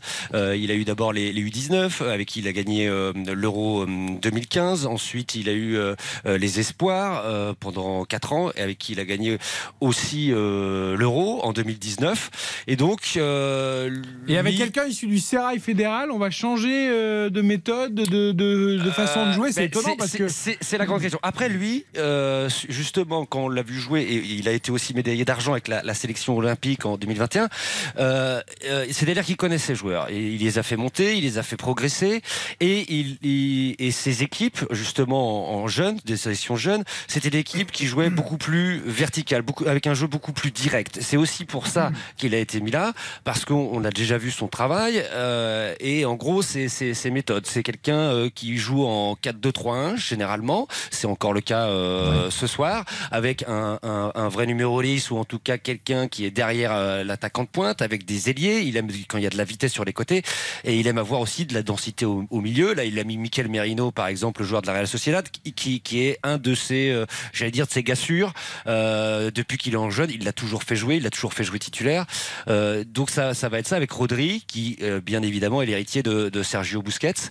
Euh, donc on attend quand même un, changement dans la mentalité. Et je pense sincèrement qu'il ça va jouer au ballon, hein, l'Espagne. On va pas perdre une, philosophie comme ça. Et je pense que ce serait une, erreur parce que c'est des formidables manières de, de Mais après, il faut que ce soit un jeu plus direct, plus efficace surtout, quoi. Que l'Espagne euh, recommence à marquer. Et là aussi, moi, je vois une, avancée dans cette première liste, c'est qu'il a appelé des vrais avant-centres, des vrais attaquants. Alors très estamp- estampillés Liga, euh, mais des attaquants qui sont euh, réguliers en Liga depuis plusieurs saisons dans leur rendement et dans leur efficacité offensive.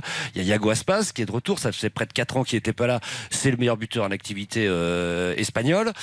C'est 15 buts minimum par saison dans un club qui est quand même euh, en, en termes d'effectifs, qui est pas un effectif fou, qu'est le Celta Vigo, mais lui, il, il a, il a un instinct de buteur, un sens du but qui est, qui est, qui est, qui est pour moi euh, inégalable.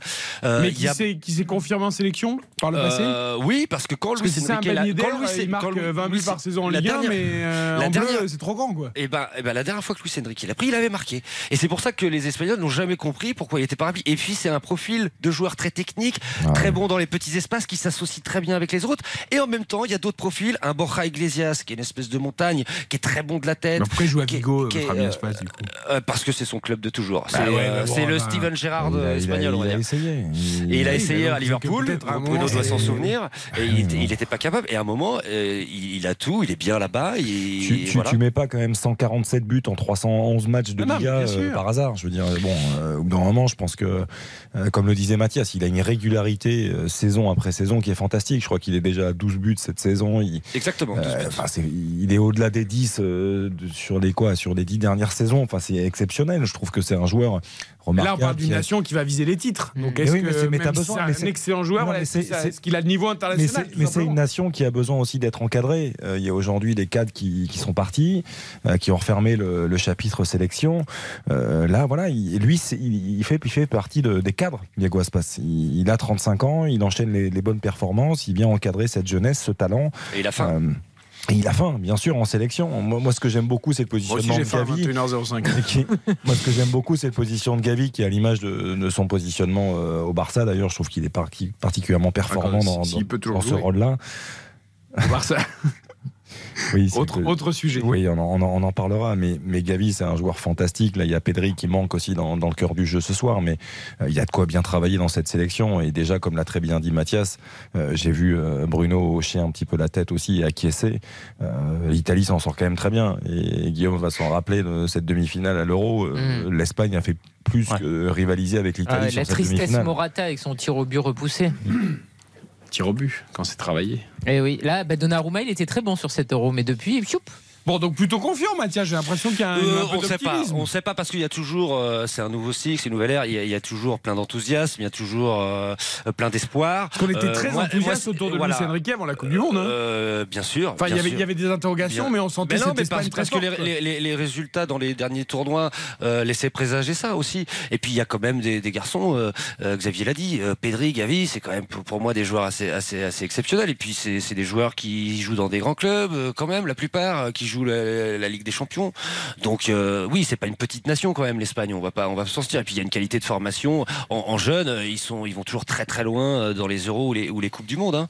Donc euh, il y a un vrai vivier. Après, euh, on est tou- toujours là dans, dans, rempli d'espoir, mais aussi on a vécu beaucoup de désillusions avec le- les, les différents sélectionneurs précédents euh, qui nous disaient oh on va révolutionner le jeu, on va mettre plus de verticalité, plus d'impact, on va. J'ai avoir un l'impression d'avoir. Unai Emery qui débarque au PSG avec la verticalité. Quoi.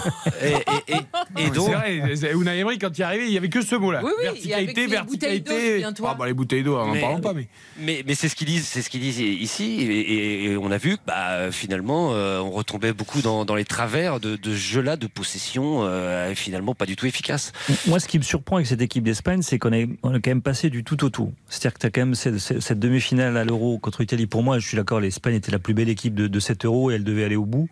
Et, et pourtant, on se posait pas la question du problème de la possession. Ça marchait très bien.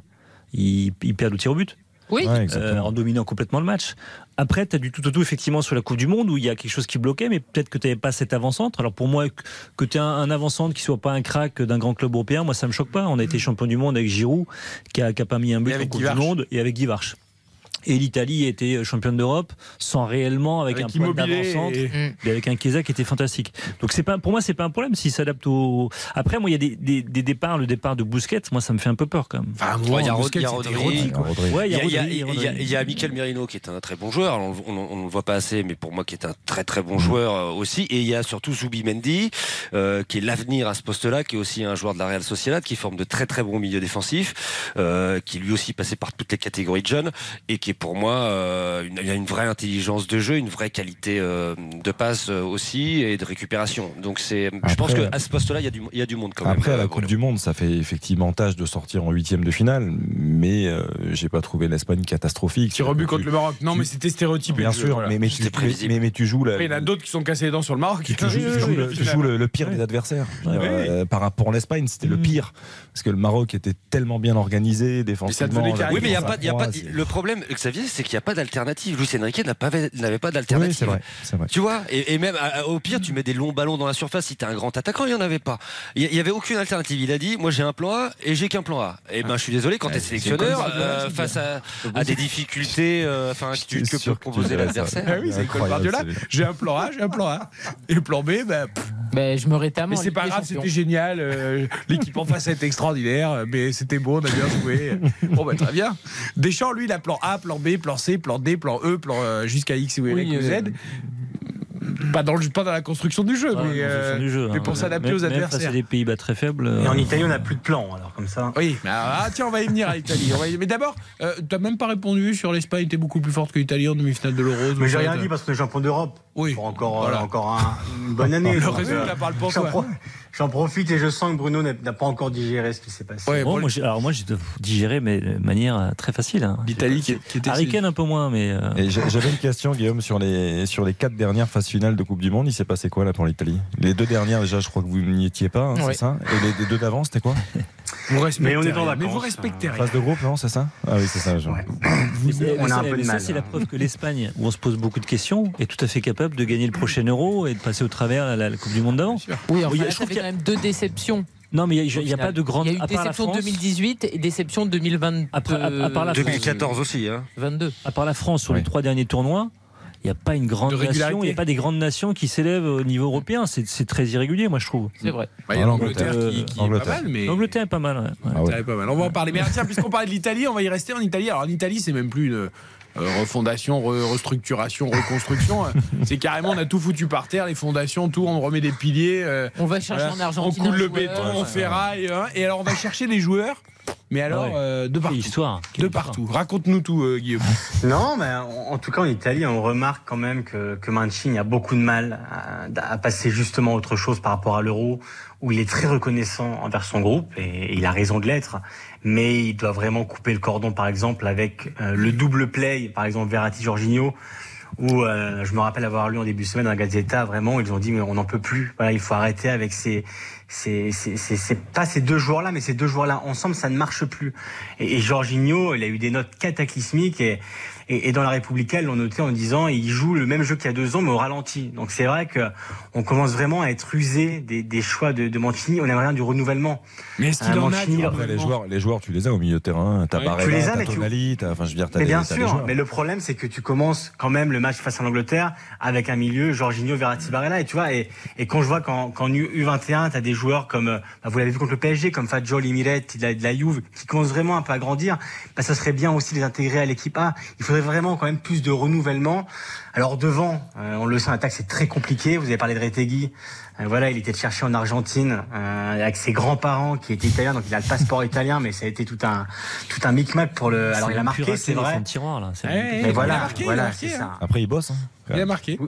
Ouais, oui, il a marqué. Ah, il a ça- marqué. ça- Oui, il a marqué. D'ailleurs, je crois que sur le but, il s'est pas rendu compte qu'il y avait 2-1 parce que on est tous là pour lui dire, mais repart au, au rond central et lui fait, fêter son but. Bon. Ah bah, Mais, euh, compte, là, pour lui, c'est. Bien sélection, sûr. but, dans le stade de Naples, Maradona. Enfin, non, mais bien sûr. Mais vous savez qu'en dingue. Italie, quand même, le problème du buteur est, est là depuis. euh, Si je vous demande le dernier grand attaquant italien, Mmh. vous me citez Luca Toni, peut-être. Luca Toni, ouais. Ah oui, Voilà. Je dirais Luca Toni spontanément. Ouais, moi aussi. Et voilà, Luca Toni, il faut remonter à quasiment, voilà, c'était 2006, c'était quasiment 20 ans. Et, Ouais, et j'allais- sachez que les trois meilleurs. Gilardino, sinon, parce que j'avais Oui, un fait- Gilardino, j'avais un mais faible pour ouais. Alberto Gilardino. Oui, Oui, non, qui- on alors, demande tu un sais que Il n'a grand. jamais été un grand attaquant. ça va, il est... Tu lui posais pas la question de savoir si tu donnais le brassard de capitaine, quoi, tu vois. Ouais, j'ai pas dit ça, mais bon. euh, C'était un Alberto- très bon attaquant, C'était Xavier. un bon un attaquant faible, quand même. Alberto Gilardino, bon non attaquant, mais bon, euh, oui. Mais vous savez qu'en France, vous vous battez pour euh, le meilleur buteur de la sélection. En Italie, les trois meilleurs buteurs de la sélection de l'histoire. Le premier, c'est Gigi Riva, alors, qui, voilà, qui est né en 1944. Le deuxième, c'est Giuseppe Meazza, qui remonte à il y a quasiment 100 ans. Et Silvio Piola, année de naissance 1913. Oh c'est les là. trois meilleurs buteurs de la sélection. Ah oui, ils sont incroyable, là. Combien de buts, à peu près? Alors Rive, elle a 35 buts, Meazza a 33 buts et Piola a 30 buts. Mais attends, mais Inzaghi, Del Piero, ils ont quoi alors, alors Del Piero à 27, Ah, quand même. Baggio à 27 et quatrième, Mais les c'est deux. Del Piero Baggio sont à, à- à 27 et Inzaghi à 25. Les stats sont folles. C'est Ah non mais nous en Italie, vous Oui, de euh, toute façon, Mbappé, marquer des buts, c'était pas votre objectif à une époque. C'est pas Non, mais faux. on, pourrait faux. croire, on pourrait croire que, que des joueurs comme Vieri à l'époque, comme même comme, pas comme 40 buts pour le meilleur buteur de la sélection non italienne dans 35. l'histoire. Luigi Riva, ouais. Incroyable. 35. En compte, il y a Donc, c'est vrai France devant du coup 1, 2, 3, 4, il y a au moins 5 joueurs qui ont marqué plus en bleu euh, que, que le meilleur italien. Ah, Ah tu non, mais- scotches avec les chiffres. Ah, ah non, mais en Italie, on a vraiment un problème. Alors, on a tout essayé, hein. Vous vous en rappelez, c'est un année avec Balotelli, on y a cru longtemps. D'ailleurs, c'est lui qui marque le dernier but. Euh, Xavier, tu parlais des phases, euh, phases finales du, du mondial. Il marque contre l'Angleterre en 2014. Et c'est la dernière victoire de l'Italie en, en phase finale de Coupe du Monde depuis la finale 2006 contre la France. Depuis, il n'y a pas eu une victoire. Voilà, ça, ça laisse un peu penser le, le rendement que, que l'Italie a, a en Coupe du Monde. Mais en tout cas, on a, on a un problème d'attaquant qui dure depuis des années parce qu'Immobilier a jamais réussi à, voilà, à, à confirmer ce qu'on voyait de, de bon à Lazio. On rappelle qu'il était soulier d'or.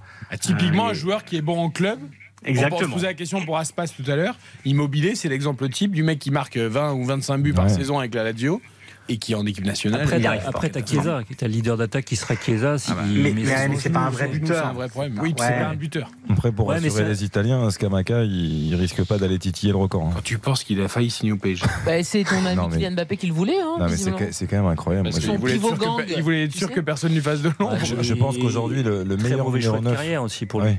West Ham, tu vas pas à West Ham. Mais je pense que le meilleur neuf aujourd'hui possible pour l'Italie, c'est quand même Vincenzo Griffo. Quoi. Je j'ai rien contre Vincenzo Griffo. hein. C'est un joueur que j'aimais beaucoup en, en Bundesliga, mais je veux dire, c'est. C'est inquiétant. Je note que Non, mais pas il, Kean. il- il va rappeler Immobilier. De toute façon. Là, là, Immobilier Ouais. est blessé, mais il le rappellera dès, dès le prochain rassemblement. Bah, les attaquants convoqués, juste pour vous donner une idée, pour ce rassemblement, pour affronter l'Angleterre et Malte, alors à part Chiesa, qui, on- là on le sait qu'il y a encore un peu de problème au genou, c'est Berardi, Gnonto, Griffo, Pafundi, Politano, Retegui et Scamacca. Donc quand vous voyez quand même, euh, si vous ajoutez tous les uns derrière les autres, Ouais. enfin, ça fait quand même pas terrible, beaucoup on parle de l'Italie, quoi. De, Quatre points, bien sûr. du monde. Enfin, non, bien c'est- sûr. Griffo, c'est Mais l'attaquant c'est de sûr que- Fribourg. hein. J'ai rien contre Fribourg. J'adore le SC Voilà. Fribourg, mais je, Vincenzo C'est pas Griffo. un euh, en plus. Et c'est pas un avançant. En plus, c'est pas un Ah ouais. avançant. C'est pas un Mais C'est avançant. terrible. Mais faites quelque chose. J'ai mal à mon pays. Mais Il n'y a pas de solution vraiment. hein. Bah non, mais c'est Alors- un vrai problème. Alors que l'Italie rebrille sur la scène européenne et tout là. il- Oui, mais il faut qu'ils refassent comme à l'Euro. Tu vois, c'est pas avec euh, leur force offensive qu'ils ont brillé. Non, non, ça c'est certain. Mais c'est vrai qu'en tout cas, euh, bon, le problème n'est pas évidemment que, que, que de l'attaquant, mais on a quand même le sentiment que Mancini a. Alors, il a, je crois qu'il a convoqué plus de 120 joueurs lors des trois dernières années parce qu'il a essayé beaucoup de choses. Mais quand tu vois contre l'Angleterre qui fait confiance encore, pour moi, un joueur comme Sandro Tonali, il doit jouer. Aujourd'hui. Jorginho. Il, faut tourner la page. Jorginho, Jorginho, c'est vrai que. Alors moi, j'avais J'ai l'impression complètement que c'est un peu le bouc émissaire annoncé euh, en Italie. Oui, euh, c'est sûr, mais c'est vrai qu'il y a deux ans, et moi c'est vrai que j'avais même oublié, et je plaide coupable, on en parlait Ballon comme le hein. possible ballon d'or. On en parlait Ouais, comme ouais. le ballon d'or. Troisième. Ça rendait fou Giovanni Castaldi d'ailleurs, je me souviens. Il était incroyable, Joe, par rapport à ça. Ah, Alors qu'il avait fait un euro de, de Ah bah, de grande ouf, qualité, oui. je trouve. moi, Et qu'il avait été champion d'Europe avec Chelsea. Bah oui. Exactement. Il fait quoi, il finit troisième. Troisième. Il finit troisième. Troisième. Troisième. Il fait il y a troisième. Il y a Il. Mais, euh, mais c'est vrai que voilà, malheureusement, il y a, on a du mal un peu à, à renouveler l'effectif. Et, et contre l'Angleterre, on a vu une première mi-temps cataclysmique, une deuxième un peu meilleure. Et encore, à 11 contre 10, on était en droit à plus. Et, et je pense que même Bruno a dû être déçu. Parce que, alors certes, la finale contre, contre l'Angleterre, euh, c'était en 2021.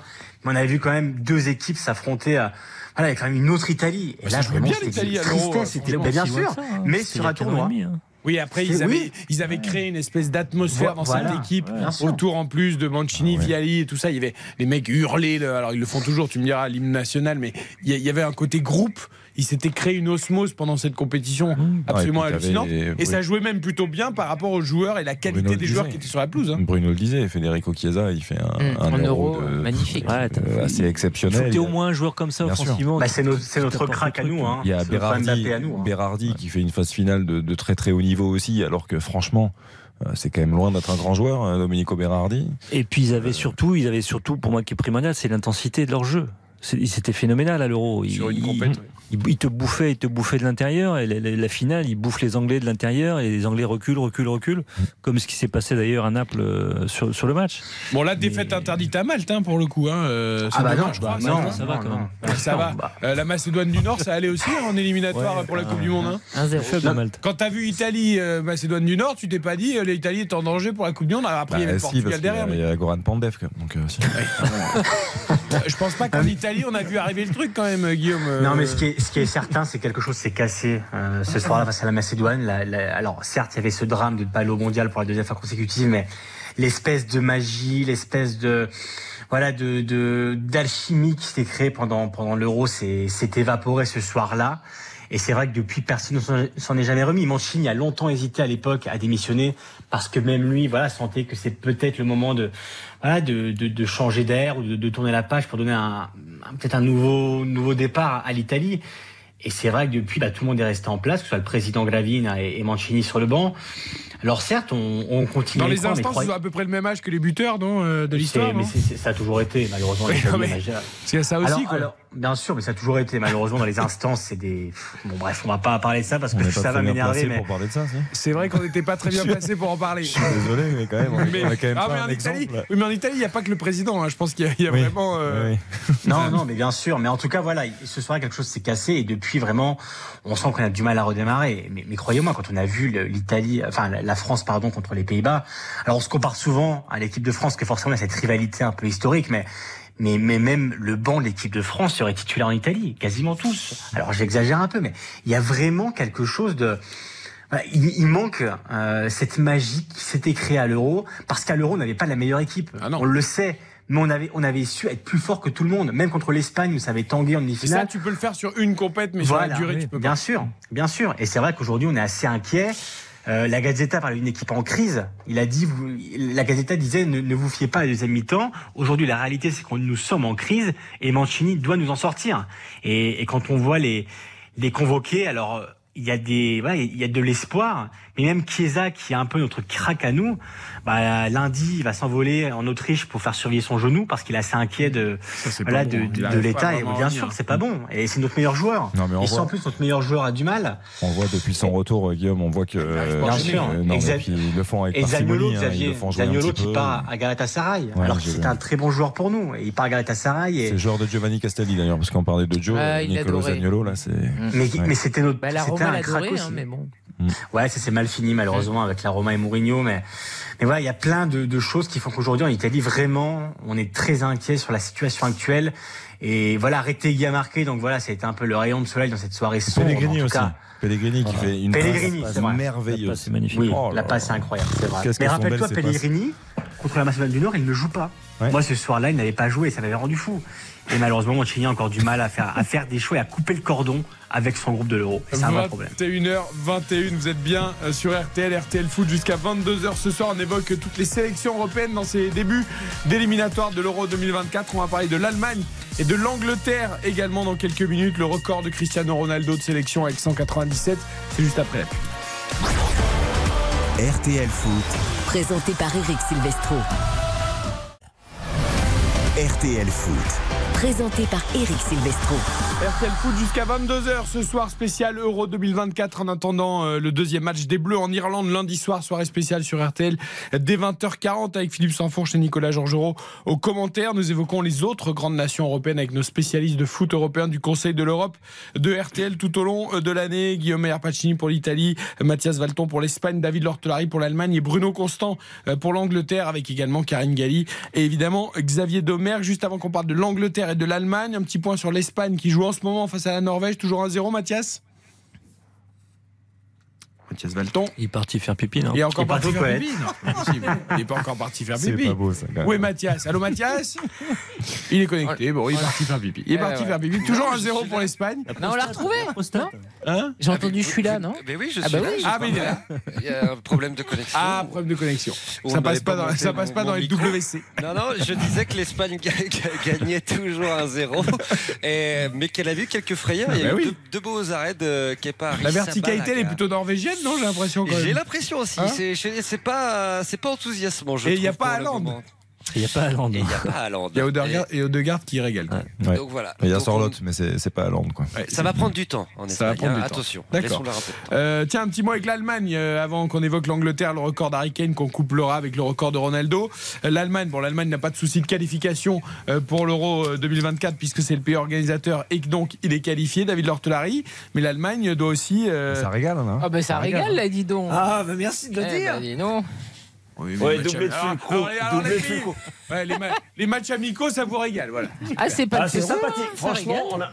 Ouais, on, a- on approche de la, de la pause, euh, mais c'est c'est sympathique. Alors effectivement, vous n'avez pas devant vous un adversaire euh, brillantissime. hein. Le Pérou, ça fait Ça pas joue très dur peur. le Pérou d'habitude. Euh, mais, Mais, le, bon, le un peu public, moins, ça a baissé le Pérou. le, le- le public à Mayence est extrêmement attentif de voir un peu cette équipe New Look. On en dira peut-être un mot un peu plus précis plus tard, mais Festival Fulkrug. Hein, vous Mm. parliez d'avant-centre en souffrance dans d'autres pays. Il y a une souffrance des avant-centres en Allemagne.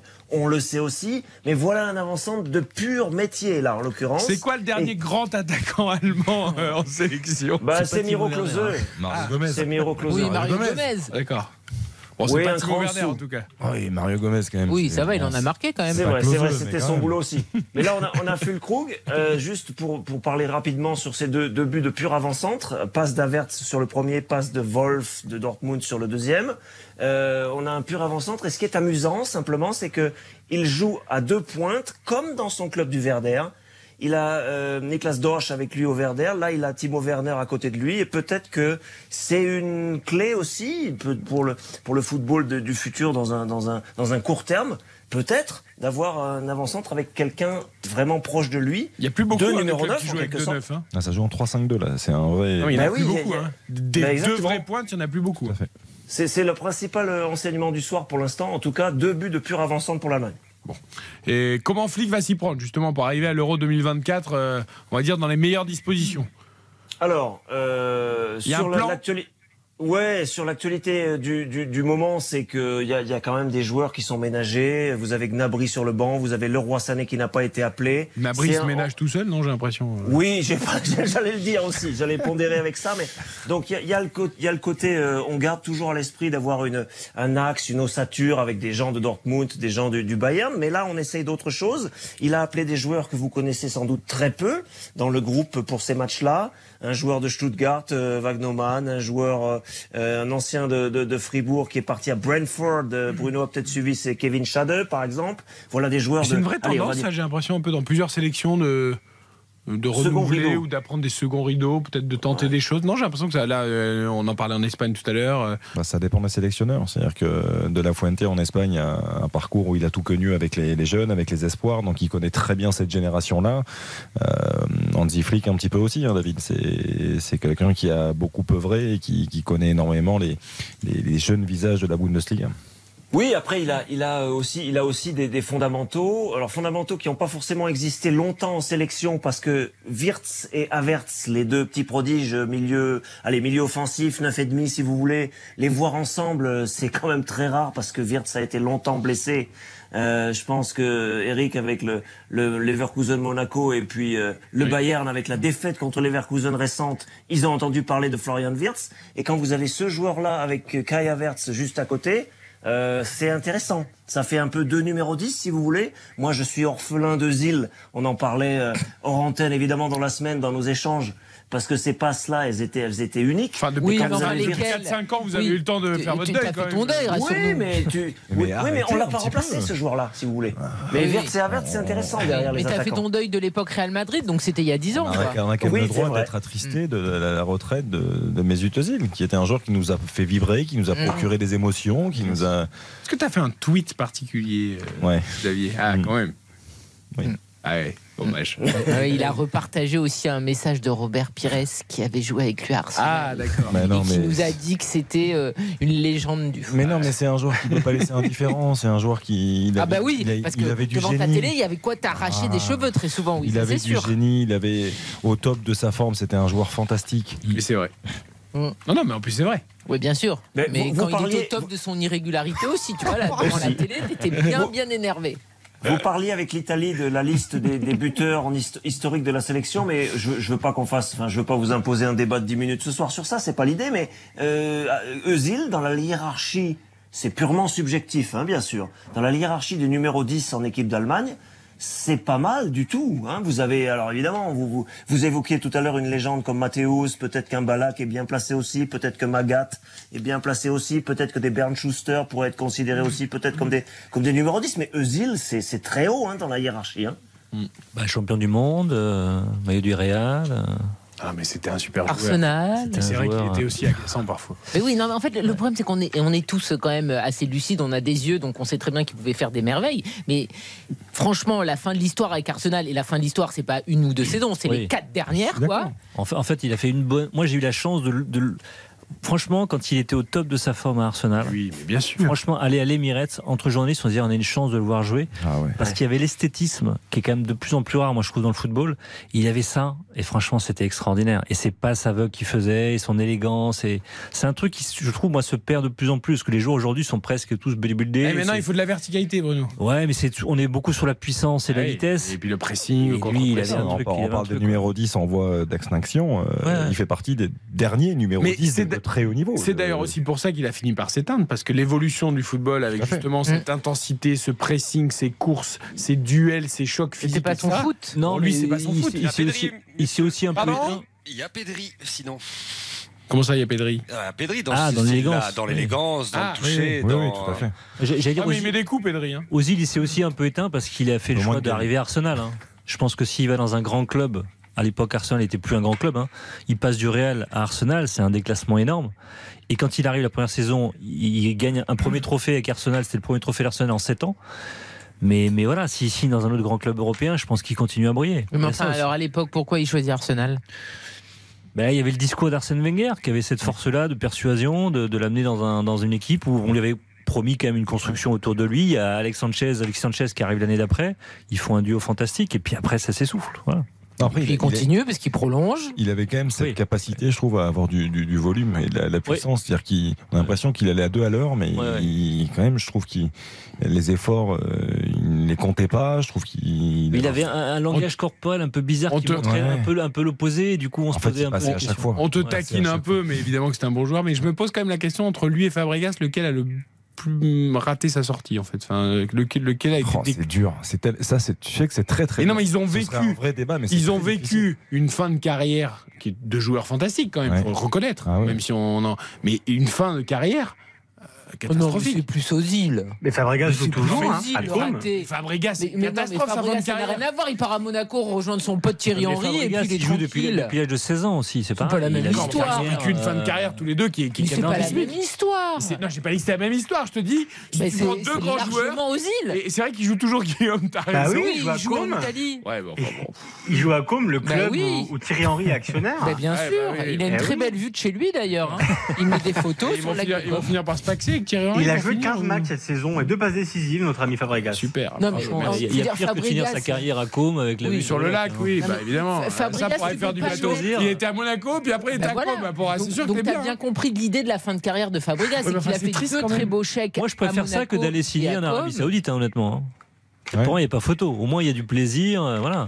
Du plaisir de quoi? À Regarder la mer? Bah, le lac de non, Com, mais- c'est très joli. Hein. Eh, Très beau, le Je peux te contraire. dire qu'il fait des Très beau. belles stories. Hein. Ronaldo, il joue au foot, belle, hein. Ouais, Mais bon. aussi. Bon, bref, parenthèse. c'est- c'est c'est difficile de choisir, je trouve. Ah bah, c'est Pas- Ozil, mais largement, vous êtes Non, non, mais alors, je, non, je- pardon, je, je retourne un peu la question. Je la reformule de, de choisir. Ozil, il a joué un peu au foot au moins. les deux Non, mais joueurs. d'accord, mais sauf lequel que- lequel attendez. vous, auriez préféré entre les deux? Ah non, mais moi je te dis la sortie ratée. Ozil, il devient le le joueur le mieux payé de l'histoire d'Arsenal. Ouais. Et à l'époque où déjà Arsène Wenger lui donne ça, c'est une folie parce qu'il est plus à son prime. Donc c'est une sortie ratée. Oh, Et il reste, il reste, il reste, il reste. La sortie de Fabregas, elle est ratée aussi. Ça n'a rien à voir. c'est un partout balle au centre. Mais quand il signe à Monaco, tu sais très bien que c'est grâce à son pote qu'il a ce peu importe, pas grâce à qui c'est. Sa fin de carrière, elle est triste à mourir. Bah non, c'est très bien Le joué. mec, premier match, il prend carton rouge. Derrière, il joue jamais. Ah, mais il était cuit. Comme Rooney, Rooney a fini assez, assez. Il a fini sur les rotules, Rooney, c'est pareil. Fabregas, il joue depuis Ouais, l'âge de MLS, 16 ans, c'est fini. 15-16 ans. On fait, on fait, arrête, arrête dans ces cas-là. on fait un Mais non, mais tu- pour le, usé, le normal. côté sensibilité. De quoi Ozil ou Fabregas sur, la, sur lequel on préfère ou Ouais. lequel a raté Ouais, sa ouais, sortie Sensibilité, non, non. Sur la- sensibilité. le joueur, sur la- le joueur. Je trouve que c'est très difficile de répondre. C'est Ah, deux moi, joueurs je te différents réponds. en plus. Moi je préfère Fabregas. Moi, je préfère Ozil. Ah, sur l'esthétisme, ouais, Ozil, il y a un truc. Bruno Ouais, ouais, Ozil, sur l'esthétisme. Mathias, il va être embêté, je pense. Ouais, je suis un peu embêté, mais je, je je dirais euh, Özil parce que euh, comme Bruno, c'était tellement beau. Euh, voilà, c'était- c'est c'est un joueur vraiment spécial, je trouve. moi, David. Euh, Özil, alors je l'ai commenté moi la dernière saison qu'il fait avec Fenerbahçe, on en était à se à se à, se pâmer devant un corner bien frappé parce que c'était la seule chose qu'il faisait la dernière saison. Au moins, il en et tire et encore. il sortait, il sortait à l'heure de jeu, c'était d'un triste. Oh là là. La sortie de Zil, c'était, ça a été infernal. Je l'ai commenté trois, quatre fois sur sur cette dernière saison, et, et on attendait le petit éclair qui puisse, se- qu'on puisse se dire, ah oui, Özil a bien existé, c'est bien le vrai Özil, et il a disparu euh, comme ça, euh, euh, complètement effacé. Donc c'est vrai que ça, ça a Après, été triste. Guillaume Ozil ou Fabregas Moi, Fabregas, que j'aime beaucoup le lac de Côme. Et, euh, C'est tellement beau le lac de. C'est Non, mais là, pour tous les auditeurs et auditrices qui nous Ah, écoutent, vous Ah oui, devez d'accord. aller faire un week-end au lac de Com. Bien sûr. Euh, vous Et pouvez j'ai même des vous faire, adresses. vous pouvez faire, vous la tournée Ah des oui. lacs, le lac de Garde aussi, mais le lac de Com, il n'y a pas plus beau. Le lac de Lugano aussi, hein, un côté en Suisse est, est très beau. Mais euh, non, plus sérieusement, euh, alors Fabregas c'était toute mon adolescence, mais j'avoue que Zil dans le dans l'esthétisme, dans le voilà, c'est un joueur qui m'a quand même fait rêver, donc euh, je dirais plus aux îles. Là, vous avez fait la soirée de Non, mais- Xavier, là. Là, il, a- il, a- il, a- il, a- il boit du petit lait, Ce là, qui est il est sur son nuage. ce qui est extraordinaire, c'est qu'Ozil, malgré sa fin de carrière, enfin même depuis quelques années, hein, compliquée, vous mettez des, des- les, les- les résumés, les best-of, les highlights, sur les oui. sociaux d'Ozil. Les, gens, ils sont, ils hallucinent en fait. Et Javier Pastore aussi. Et hein. marquer les esprits comme ça, même avec une carrière qui se finit mal. Il est plus court. Mais marquer, marquer les gens, marquer les gens par, par ses- sa qualité de jeu, etc. Alors que ta carrière est finie depuis, depuis plusieurs années, c'est c'est que tu as marqué le football. Non, non, mais Mmh. bien sûr. Truc. qu'on taquine beaucoup Xavier Ah. avec ça, mais voilà. Bon, la parenthèse est refermée, David. On finit sur la, sur la Mannschaft et sur Et quelle Mannschaft on aura.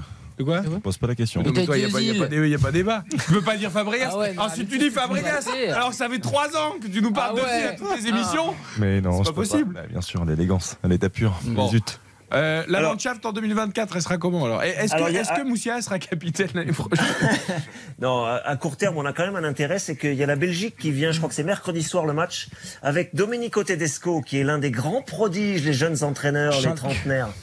Voilà, euh, qui, qui a, qui a- qui a- je crois qu'il avait eu une meilleure note euh, au moment où il a obtenu son, son diplôme d'entraîneur euh, que Nagelsmann. Je crois que c'est la même année. où Plus prodige ou moins prodige que Nagelsmann Parce que je, je- Ouais, à peu près Bah, euh, je détestais déjà les prodiges pour les joueurs, alors les hein. prodiges pour les entraîneurs, ça m'énerve À l'époque, quand les deux ont éclos vraiment au haut niveau, c'était vraiment Ouais. deux jeunes entraîneurs de très très grand talent. Ah, Après, il y a hein, la très haut théorie puis la pratique, hein, sur pareil. hein. Oui, bien sûr. Mais Tedesco Mais avait alors, des donc, résultats, euh, David, à Schalke, hein, au début. Bah, il, il fait, il fait, euh, il est deuxième avec son équipe euh, la première année. Après, ça s'éteint complètement. Après, on se demande encore trop, trop pourquoi. Mais euh, voilà, à court terme, il y a ça, c'est-à-dire qu'il y a le match de ce soir qui est un peu un, un- une espèce de, de festival offensif, si vous voulez, parce que en plus des quatre qu'on a cités, Werner, Fulkrug, Wirtz et Havertz, les deux latéraux. David Raum, que vous avez vu à l'œuvre euh, dans d'autres cadres, côté gauche, dans son couloir, et de l'autre côté, Marius Wolf de Dortmund, qui lui aussi adore se projeter vers l'avant, ça fait six joueurs archi offensifs. On va voir si Mais il on va, on va voir mercredi suite, prochain. Non. Ben c'est pour ça, c'est pour ça que je veux, je veux voir contre la Belgique ce que ça va donner Oui, par mon rapport ami à cette compo d'équipe Oui, là. mon ami Nicolas, Non, là, tu, peux, tu peux pas jouer en 3-5-2 juste avec Kimmich euh, en milieu de terrain défensif, quoi. Parce que là, Ah, là pour le coup, c'est ça. Bah c'est Kimmich. Havertz et, et Wirtz. Avec Emre Can qui joue un peu derrière, non Il joue, il joue pas en. Un peu derrière, Il recule quand même non, pas Ouais. mal. Oui, mon ami. Nicolas Zoulou. un cran en dessous. Ouais. Euh, David, alors euh, Bah, après- l'affiche est belle, hein, Allemagne-Belgique, mais vu que c'est un amical, Ouais. est-ce que bon, euh, voilà, les, les Belges là, ils ont joué. Mais euh, Lukaku est en forme. Oui, non, mais d'accord, mais enfin bon, c'est toujours pareil. Un amical, t'as deux belles équipes, Ah, c'est mais ce que nous tu dira Stéphane demain, euh, je pense. tirer euh, beaucoup euh, d'enseignements. Non. Ben, oui, je suis d'accord, mais il y a quand même quelques points chauds. On revient sur les, les postes d'attaquants où ça a été la souffrance euh, sur les, les- les derniers grands tournois. Vous l'avez vécu comme moi. Le point, le deuxième point chaud, c'est bien sûr le gardien de but. Ter Stegen a poussé son orgueil jusqu'à prendre le numéro 1. Il a le numéro 1 dans le dos, Ter Stegen. Ça vous parle quand même quand on sait que Neuer s'est fait mal au ski et que Neuer, il va revenir à un moment donné. Donc, comment on va faire? Euh, ça, c'est un, un deuxième point chaud. Il, il s'agit quand même, même si ce sont des matchs amicaux, Karine, bien sûr, pour Ter Stegen de s'imposer, de montrer un charisme, de montrer une, une envergure telle que Neuer peut avoir. Je crois pas que ça soit possible. À un moment, Avis Neuer, il peut-être tourner la page aussi, non? Ouais, Ter Stegen, il est Euh, fantastique. d'ailleurs. on Il est verra. fantastique depuis deux ans, Ter Stegen. hein. Ah ouais. Pour moi, il Ah, je suis d'accord. Non, mais on est d'accord. meilleurs au monde. On est d'accord, on est d'accord. Mais justement, il faut maintenant qu'il il- il a un boulevard devant lui euh, jusqu'à l'été, qu'en fait, même il peut-être doit, il doit clore le débat en étant euh, irréprochable. Et en fait, Neuer, Absolument. quand il reviendra, bah, en gros, bah, tu seras numéro 2, Coco. C'est-à-dire que là, on a un numéro 1 qui est, qui est C'est bon. injouable. Bah, c'est un C'est joueur. injouable. Tu, peux, tu pourras pas avoir Neuer numéro ah, 2 mais tu dans un vestiaire. Mais non, surtout que les deux, je crois que c'est vraiment pas les meilleurs amis Ah oui, du monde. si hein. Stegen est bon et qu'il n'y a aucune raison de remettre Neuer. hein. Non, non, ils se, ils se, ils se respectent froidement de loin. hein. Oui, c'est voilà. pas, c'est pas les meilleurs amis, on est d'accord. Donc ça fait déjà deux points chauds. Et puis après, il y a, bien, il y aussi des pour arbitrages. Ouais, il y a des arbitrages pour, pour flics aussi au milieu de terrain. Euh, là où il, il- au- aujourd'hui, on constate dans la compo d'équipe qu'il s'appuie sur des joueurs en forme. Il y a des gens de Dortmund, Emre Can, euh, Marius Wolf. Est-ce que Emre Can va piquer une place à Goretzka comme titulaire? Voilà une question importante, par exemple. Et puis euh, ce milieu de terrain très talentueux, est-ce qu'il est capable aussi de, de mettre un peu le pied? Moi, j'ai l'impression que le championnat de Bruno Constant. On a vu en début de match là, Kai Havertz mettre une semelle sur un adversaire. Je le connaissais pas comme ça quand il était Ouais, semble encore peu, hein. petit poussé en Allemagne et euh, il a pris un peu de, de vice peut-être et c'est ça dont a besoin aussi peut-être un peu la Mannschaft c'est en cours tout ça c'est en cours Tu voudrais dire qu'en Angleterre, on apprend le vice aux joueurs Je sais pas si c'est non, c'est peut-être pas le bon terme, euh, Ouais, mais je- je euh, pense une que si. capacité peut-être à, à y aller peut-être un peu plus franco dans les Mais duels, voilà, peut-être si avec un peu moins de si tu retenue. mets je pas sais un peu le pied, euh, je me souviens que Bah Patrice oui. Evra, quand il était arrivé en Angleterre, il avait dit il était obligé de soulever la fonte parce que sinon tu voles quoi. Ouais. Tu es obligé en Angleterre, tu es obligé de t'épaissir un peu, t'endurcir et de, et de mettre le pied. Si tu mets pas le pied, c'est l'autre qui le met. Mais c'était les incertitudes qu'on avait d'ailleurs un peu autour de Kai Havertz au, au Ouais. début, hein, lors de son arrivée, Ah oui. parce que c'est un joueur qui est d'une grande élégance, qui a une sensibilité technique assez exceptionnelle, mais après il avait du mal à résister très souvent parce qu'il faisait la différence en vitesse aussi. C'est un joueur qui va vite. Il a ça. Quand il était à Et Leverkusen. puis mais le là, grand problème d'Averse pour moi, c'est que tu sais pas où le mettre, à quel poste quoi. Et tu es presque obligé de construire une équipe autour de lui, mais pour essayer de le mettre dans les meilleures conditions. Pour moi, c'est plus un deuxième attaquant. Oui. Il peut pas jouer avançante. Sur un côté, il peut s'en sortir, mais s'il n'a pas les qualités de Bah, on c'est parlait. quelqu'un qui va revenir neuf On, parlait d'un Ouais, 4-2-3-1, c'est plus le, le- le- le meneur de jeu, juste Ouais, en soutien ouais, de l'attaquant, ouais. effectivement, de la- de l'avant-centre. 21h40. La preuve ce soir. Oui, dis-moi. Juste, Eric, pardon, la preuve ce soir avec euh, cette belle passe décisive de la tête qu'il a donnée pour le premier but, c'était vraiment le, le soutien de l'attaquant classique. Voilà, pourquoi pas. C'est Moi, j'aime bien ce schéma d'ailleurs avec un attaquant en soutien. Ça, ça- ça fonctionne quand même plutôt pas mal, même dans le foot moderne. 21h41, on marque une courte pause. On parle de l'Angleterre également, du record d'Harry Kane. On enchaînera avec celui de Ronaldo jusqu'à 22h pour RTL Foot. RTL Foot. Présenté par Eric Silvestro. RTL Foot. Présenté par Eric Silvestro.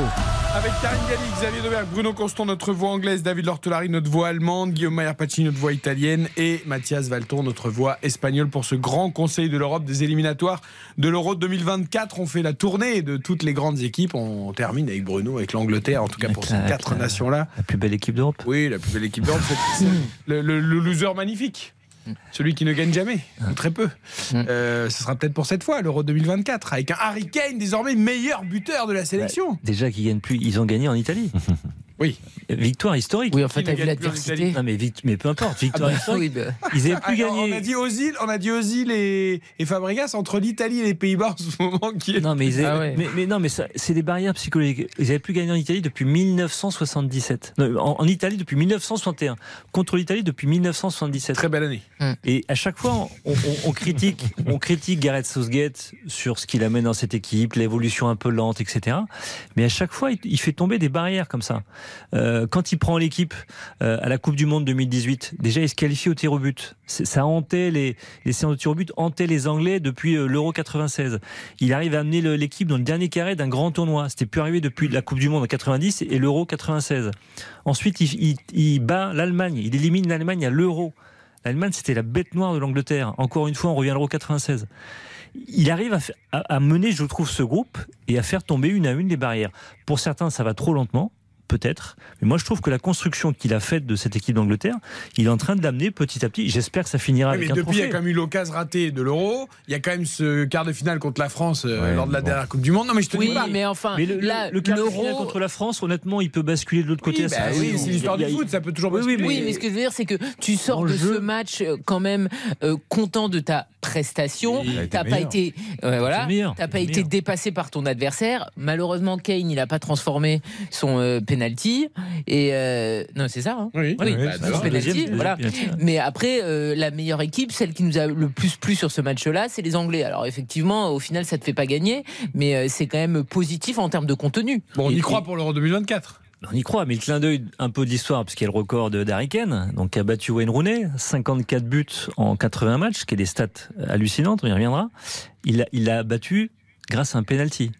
Donc je pense qu'il aurait préféré battre le record il y a trois mois, évidemment, Ou pas le battre du tout. ou pas le battre du tout. Il le bat aussi face à l'Italie, qui l'a privé de son premier titre majeur. Euh, il aurait pu remporter l'Euro chez lui à Wembley en Angleterre. Un titre tout court d'ailleurs, hein, parce qu'il a jamais rien gagné. Mais ouais, non, mais c'est vrai. Ouais. Mais mais voilà, il y a, y a y a ce, on parlait de capitana, de, de leader, etc. Harry Kane est un vrai leader de cette équipe d'Ang- d'Angleterre. Peut-être que c'est le leader effectivement qui ne gagne rien, qui à l'image de cette équipe anglaise. Peut-être, peut-être qu'il va trimballer ça tout le long de sa carrière. On verra le choix qui de, de carrière qu'il va faire cet été. Mais mais pour moi, la performance sur la première période, c'était c'était très impressionnant et intéressant. On peut débattre sur la faiblesse de l'Italie, mais c'est aussi parce que l'Angleterre était forte. Moi, ce que j'ai aimé, c'est le milieu de terrain. C'est Jude Bellingham, Declan Rice. Il a fait vraiment un milieu à trois, plutôt profil défensif. Euh, Declan Rice de West Ham, Jude Bellingham de, Dortmund et Calvin Phillips, qui était la grosse surprise parce qu'il a, il a pas débuté un match ni en Première Ligue ni en Ligue des Champions avec Manchester City. C'est d'ailleurs une des grosses questions euh, sur ce joueur en équipe d'Angleterre.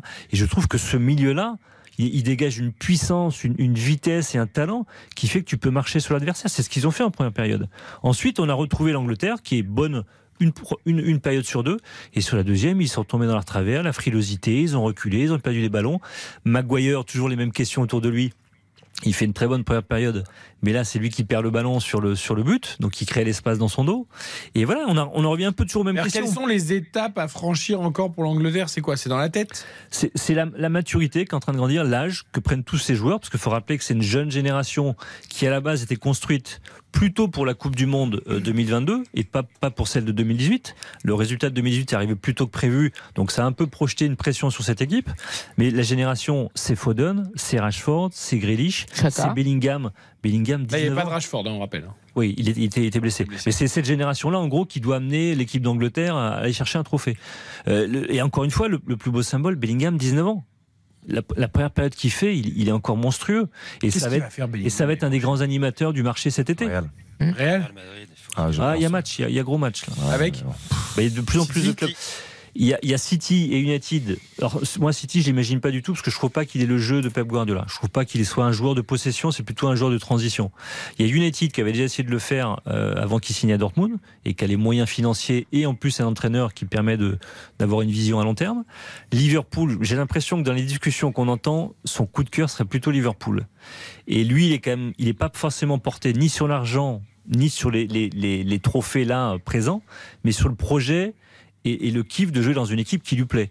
Et, et clairement, il a le jeu pour jouer dans le Liverpool de Klopp. Clairement. Liverpool, il y a beaucoup à reconstruire. Hein. Ça le problème- non, faut laisser du temps. hein. C'est la Le priorité problème- de Klopp, euh, d'ailleurs, euh, Bruno. Non Je crois que son Euh, coup de cœur, c'était le Real, moi, Mathias. euh, bon, il n'est pas indifférent, je pense. Ah bah, Après, il y a un problème. euh, Après, c'est le problème financier hein, de, de- avec Liverpool. alors, euh, de, de place aussi au, au Real parce qu'on voit quand même que les, les deux vieux briscards euh, qui sont des, des génies, Kroos et Modric, ils Ils tiennent même le coup. Hein. toujours les, les gros matchs. Et à un moment, euh, il y a Chouameni, il y a Kamavinga qui est en train de faire son trou aussi. Donc euh, il se dit peut-être que ça va être plus haut compliqué de s'imposer. Et je pense que Bellingham, il y a une, une, condition pour, pour, pour qu'il signe un club, c'est d'être titulaire indiscutable. Honnêtement, il faudrait. Mais le problème là, ça va être financier, parce qu'avec, il faudrait que Bellingham et Mbappé aillent dans le même club. Bien sûr. Au Real Madrid, non Parce que ça serait fantastique. Bah non, Bellingham et Mbappé au Real. Mais au. Real ou ailleurs Et vous, vous, Real voulez, ou vous voulez mettre les meilleurs joueurs dans le même club Non, pas tous les meilleurs joueurs. Moi, je, mais moi, je je veux le voir à Liverpool. Moi, je veux le voir à Eh Liverpool. ben, que moi, je veux- Mbappé, je le verrais bien à Je, Liverpool. je- eh ben, je veux bien, je veux bien qu'Mbappé soit le projet euh, PSG ou Real, mais je veux que Bellingham soit le projet Liverpool et que la reconstruction passe par ce joueur. Non, mais moi, je dis pas tous les joueurs, Bien mais sûr. je trouve que l'attelage des deux ensemble serait Là, fantastique. là, là, on est très heureux toujours de, de parler foot européen avec vous, hein, les, les amis. Mais je, je veux dire, si on se recentre un tout petit peu sur le Paris Saint-Germain, on a parlé de Mouziala, on a parlé de Bellingham. Tu leur cèdes du mal à ces deux joueurs ça doit pas être. ça, ne doit pas être, une priorité euh, pour vous, Mais pense pour aux le Paris joueurs. Saint-Germain. Non, mais je pense Non, que les joueurs, ils veulent je- pas y aller. Ils ont raté Casemiro, ils ont raté Casemiro. C'était Casemiro. Casemiro, mais. Bellingham Est-ce aujourd'hui. que, est-ce que le Real aurait vendu Casemiro au PSG Je suis pas sûr. Est-ce que Bellingham a envie d'aller au PSG et en Ligue 1 Sans Je doute suis pas pas. sûr. Mais je veux dire, si t'es le PSG, c'est des joueurs que tu Que tu dois tenter. aurais dû cibler déjà il y a plusieurs saisons. Je veux dire, c'est. Ils ont plus les moyens là aujourd'hui. Là, on parle aujourd'hui de 150 millions d'euros quand même. Ils ont tout. Oui, enfin, ils ont plus les moyens. Très bien les moyens. les moyens, ils les Ils ont. n'ont pas les moyens. Nous a encore dit qu'il allait prolonger, enfin prolonger, qu'il mais ça, je voulait suis d'accord avec prolonger toi, Mathias. Mbappé, euh, Messi Non, et la- Ramos. Aujourd'hui, ils n'ont pas l'argent pour Oui, recruter bon, enfin, 150 Nasser millions. hein. a parlé d'ailleurs euh, aux Espagnols. Oui. Hum, Et il a dit tout ça. Donc, si tu veux prolonger ces moi, trois personnes, il faut de l'argent. Je vais être Ah oui. très méchant et je vais peut-être me prendre une volée de bois vert comme Mm. souvent. Moi, s'il parle pas, Nasser, ça me dérange pas. Enfin, je, je, je suis pas déçu qu'il parle pas en France. hein. Mais moi non plus. Voilà, mais non, ce qu'il a dit est très inquiétant pour la suite du PSG. C'est-à-dire Bah, Il il, a a dit qu'il voulait prolonger Messi, Oui. Euh, Mbappé Oui. et Ramos. Donc, C'est dire qu'il n'a rien compris. Mais non, ben, mais faut- Nasser Haifi, c'est un supporter qui est fan des joueurs. Voilà. Donc Mais il bon, veut tous les garder tout le là, temps. le- le C'est ça la projet- collection, euh, le gamin qui a Mais tous ses jouets et qui veut pas s'en La question n'était pas le projet du PSG, mais en l'occurrence, si tu prolonges ces trois joueurs, c'est-à-dire que tu as l'argent pour potentiellement faire Bellingham. Après, il parlait aux Espagnols aussi, Karine. Donc Messi, Ramos euh, en Espagne, c'est très populaire, c'est très important. Oui, mais c'est la mais réalité. non, c'est pas. C'est ce qu'il veut. Je suis pas, je suis pas d'accord, Karine. Si tu prolonges Ramos et Messi, en termes d'investissement, tu vas être à combien par an? Ça va être, en plus, ça va être des prolongations d'un an. Mais si, c'est 40 millions l'année, les amis. Non mais, Belling- non mais Bellingham, c'est 150 millions de transferts et ça va être combien en salaire Bah, sur, sur un contrat de euh, 4 ans, de 5 ans 10 ou 15. C'est c'est 300, 400 millions d'euros. Ça va être monstrueux le paquet. Oui, enfin, après, tu le lisses. Hein. C'est très bien. Non, mais tu- lissé. Le PSG peut pas avec le fair play financier, peut pas. Mais le fair play financier, c'est une. Ils, euh, leur font, ils leur font Mais des. Excuse-moi, je peux pas faire le geste à la radio parce qu'on est filmé. ils sont- Mais ils sont surveillés, Et- le fair play financier, ils le regardent de haut. Ils sont surveillés. Ils ont combien Liverpool- d'amende une fois 15 millions, c'est-à-dire un café Karine, Liverpool, tu vas me dire, ils ont de l'argent aussi. Mais Liverpool, ils n'ont pas les moyens de s'aligner sur le Real Madrid s'ils mettent 150 millions. C'est pas possible. Ils n'ont pas la, la surface financière pour, pour le faire. Pour l'instant. Liverpool, le problème, c'est qu'il le faut. Qatar Le derrière. Liverpool, c'est qu'il faut pas que Bellingham. Il va falloir aussi euh, remplacer devant. Il va falloir. euh, Non, devant, maintenant, ils sont armés. Ça va être au milieu. C'est surtout le milieu qu'il faut. Ah, mais reconstruire. Salah, qu'est-ce que tu fais de Salah aussi Et le, le fait que, que Liverpool, parce que là il y a eu plusieurs informations un peu contradictoires qui sont sorties en Angleterre, notamment sur le fait que Liverpool n'a pas les moyens et qu'ils voient bien qu'ils n'auront pas les moyens parce que Dortmund a mis la barre à 150 millions. Mais en même temps, Liverpool, on dit que la porte n'est pas fermée. Donc si la porte n'est pas fermée, c'est- c'est-à-dire que Bellingham, peut-être que de son côté, il pousse. De, de ce qu'on dit autour de Bellingham, c'est quelqu'un qui est très bien entouré par ses parents, qui a fait des choix très mesurés par rapport à sa pro- pro- progression sportive. C'est pour ça qu'il va à Dortmund et qu'il va pas. à S'il est champion avec Dortmund, il peut-être. Et pour l'instant, tout ce qu'il a fait, euh, Bellingham, il est, il est, il est- c'est un parcours sans faute. Ah non, mais j'adore. Ouais, Donc vraiment- euh, c'est à lui de faire le bon choix. S'il peut influencer le choix pour aller à Liverpool. tu vas voir que Liverpool va réussir à fourguer Salah au PSG. Et très honnêtement, et très honnêtement, Refourguer ça là, t'es quand même gonflé. hein. non, pourquoi Eh. non, mais non. Non, mais Salah, j'ai très très peur de, de, Non, il a pas envie de bouger, ça. là. de la début de la descente. Tu vois ce que je veux dire Ça va, refourguer ça là, on croyait que tu nous parles d'un obscur Oui. joueur de D4 euh, anglaise.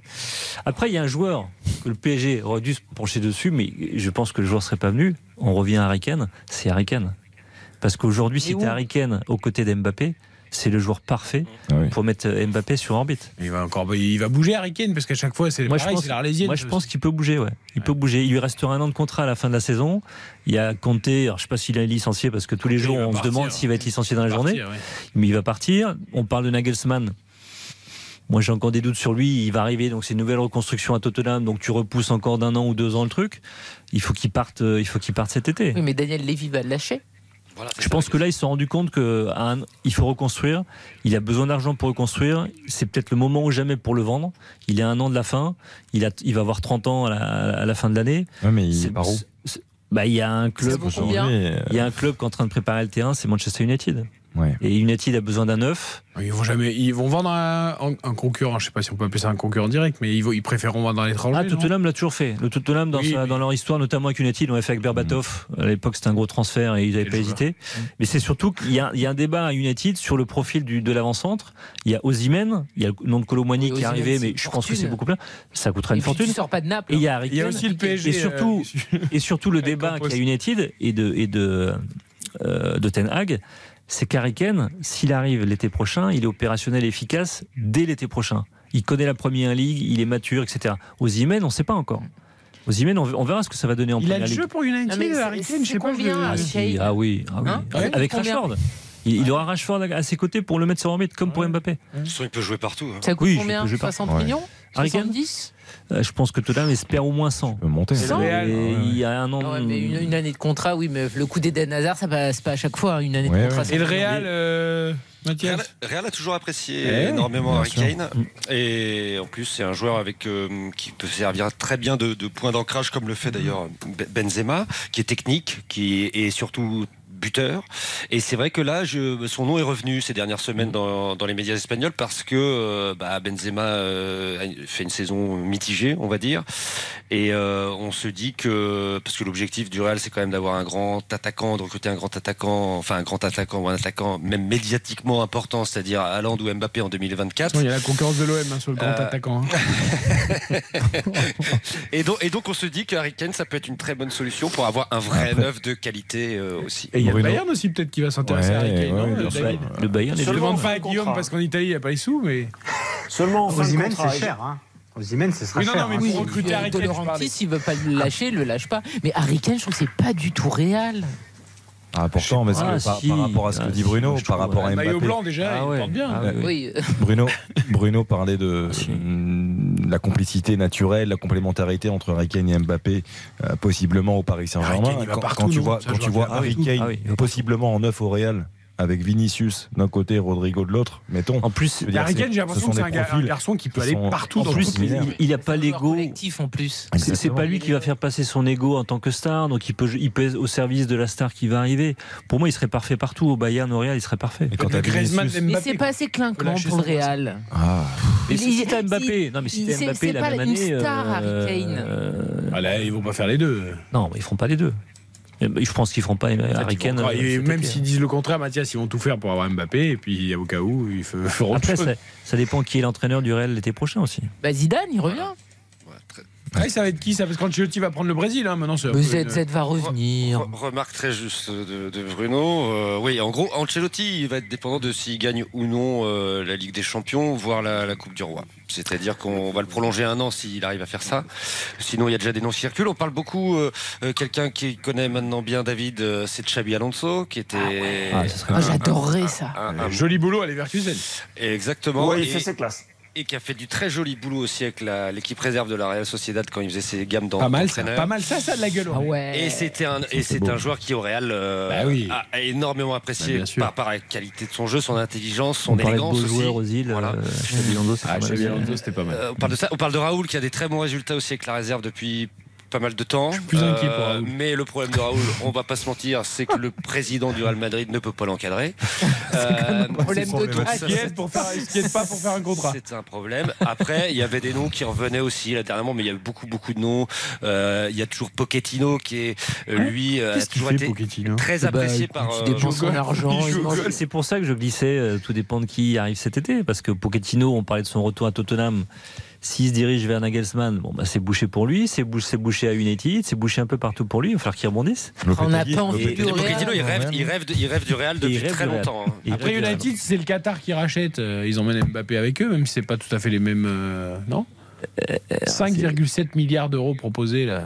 Ouais, Ouais, ça mais c'est- commence à faire c'est- vaciller là un peu. Oui, mais c'est alors euh, ouais, c'est complexe hein, ce qui se passe à United. Le rachat c'est très très très très compliqué. D'ailleurs, il y avait la, la- la date butoir de la deuxième offre mercredi. En fait, ils ont tous dépassé, Euh, donc c'était pas très très clair.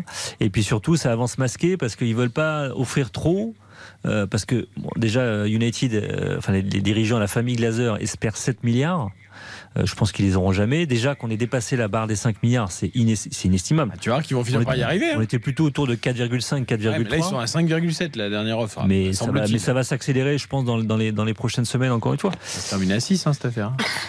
Incroyable. C'est énorme. Après, il y a une dette euh, d'un milliard, il y a un stade à reconstruire ou en partie. Comme ça, ils adorent les Qataris. Ils demandent que ça, reconstruire ouais, des ouais, stades ouais, sur, le- sur les laisse faire. Mais, mais c'est bazar- c'est c'est bizarre que euh, le fait que la, la- la- la- comment on appelle ça là, le fait de de- de- d'être propriétaire de plusieurs clubs en Europe la ne soit plus un problème C'est pour l'UEFA, Pour Séphérine, ouais. Alors que euh, Nasser et euh, Mais c'est du Ferrine, côté- si tu lui donnes des solutions financières, Ouais, il n'y a plus de problème. mais là, si on arrive à ça, c'est vraiment la mort. Non, mais c'est malheureux, mais tu sens bien que c'est comme ça que c'est en train de Ah se bah, dessiner. terrible. Évidemment que c'est malheureux, mais Il suffirait de se mettre dans les comptes de certains clubs qui ont déjà des clubs satellites, et je parle de Watford et la famille Pozzo, Mm. la manière dont ils gèrent les contrats, les prêts, les trucs. C'est- c'est- c'est compliqué. Bon, on n'a plus entendu Guillaume Pacini parce que là, on a parlé argent un peu ces dix dernières minutes. C'est triste. hein. Forcément, en triste Italie, il ouais. n'y a plus d'argent. donc, euh, Bah attends, Non, mais s'ils vendaient aux contre- Imen, il y aurait de l'argent, mais Exactement. Par de contre, à. Naples, à Naples, Osimhen avec Varachkelia l'été prochain, euh, on sait que Vara est, est très courtisé euh, par le par le Real Madrid. On en parle beaucoup en Italie. Et Osimhen, c'est vrai que Manchester, l'info revient très souvent, notamment dans la presse napolitaine, où on parle d'un intérêt quand même assez concret déjà de, de United. Mais De Laurentiis l'a dit, lui aimerait le prolonger. Ce sera minimum 150 millions. Donc euh, Ça nous fera des voir. très beaux débats dans les prochaines semaines. Juste, on prévoit quand la fête pour le titre? Parce que là, on veut être avec toi. Eh ben début avril. D'ici Début peu, avril. hein. D'ici peu, ça va arriver. hein. Alors sachez que les Airbnb, les hôtels sont déjà complets à Naples Oui. euh, pour pour la fête. Donc ça c'est quelque chose qu'on prépare de, de, de longue date à Naples. Et une dernière info qui va tourner en Italie, c'est Salvatore Sirigu que vous vous rappelez qui a joué au PSG, sûr. qui s'est cassé le tendon d'Achille. Ah, de- Du coup, ouais, la fin de c'est- carrière. ouais, 36 ans et ça va être assez compliqué. Une pensée pour lui. Merci à Guillaume Maillard Pacini. Merci à Mathias Valton. 1-0 toujours pour l'Espagne. On est à l'heure de En jeu. souffrance, Merci Mathias. l'Espagne. En souffrance, oui, exactement. Ouais, C'est Bayos qui est rentré. Merci à David Lortolari, notre voix allemande. À très Salut à bientôt, tous. David. Merci Bruno Merci, Confort d'être messieurs. venu jusqu'à nous, notre voix anglaise. Merci, à Karine merci à Galli, tous. à Xavier Demer. Quel plaisir de parler foot européen avec vous pendant deux heures. On se retrouve demain, veille d'Irlande-France, avec Philippe Sanfourche et Nicolas Georgerot à Dublin. Merci à tous. Très bonne fin de soirée. Eric Silvestro. RTL Foot.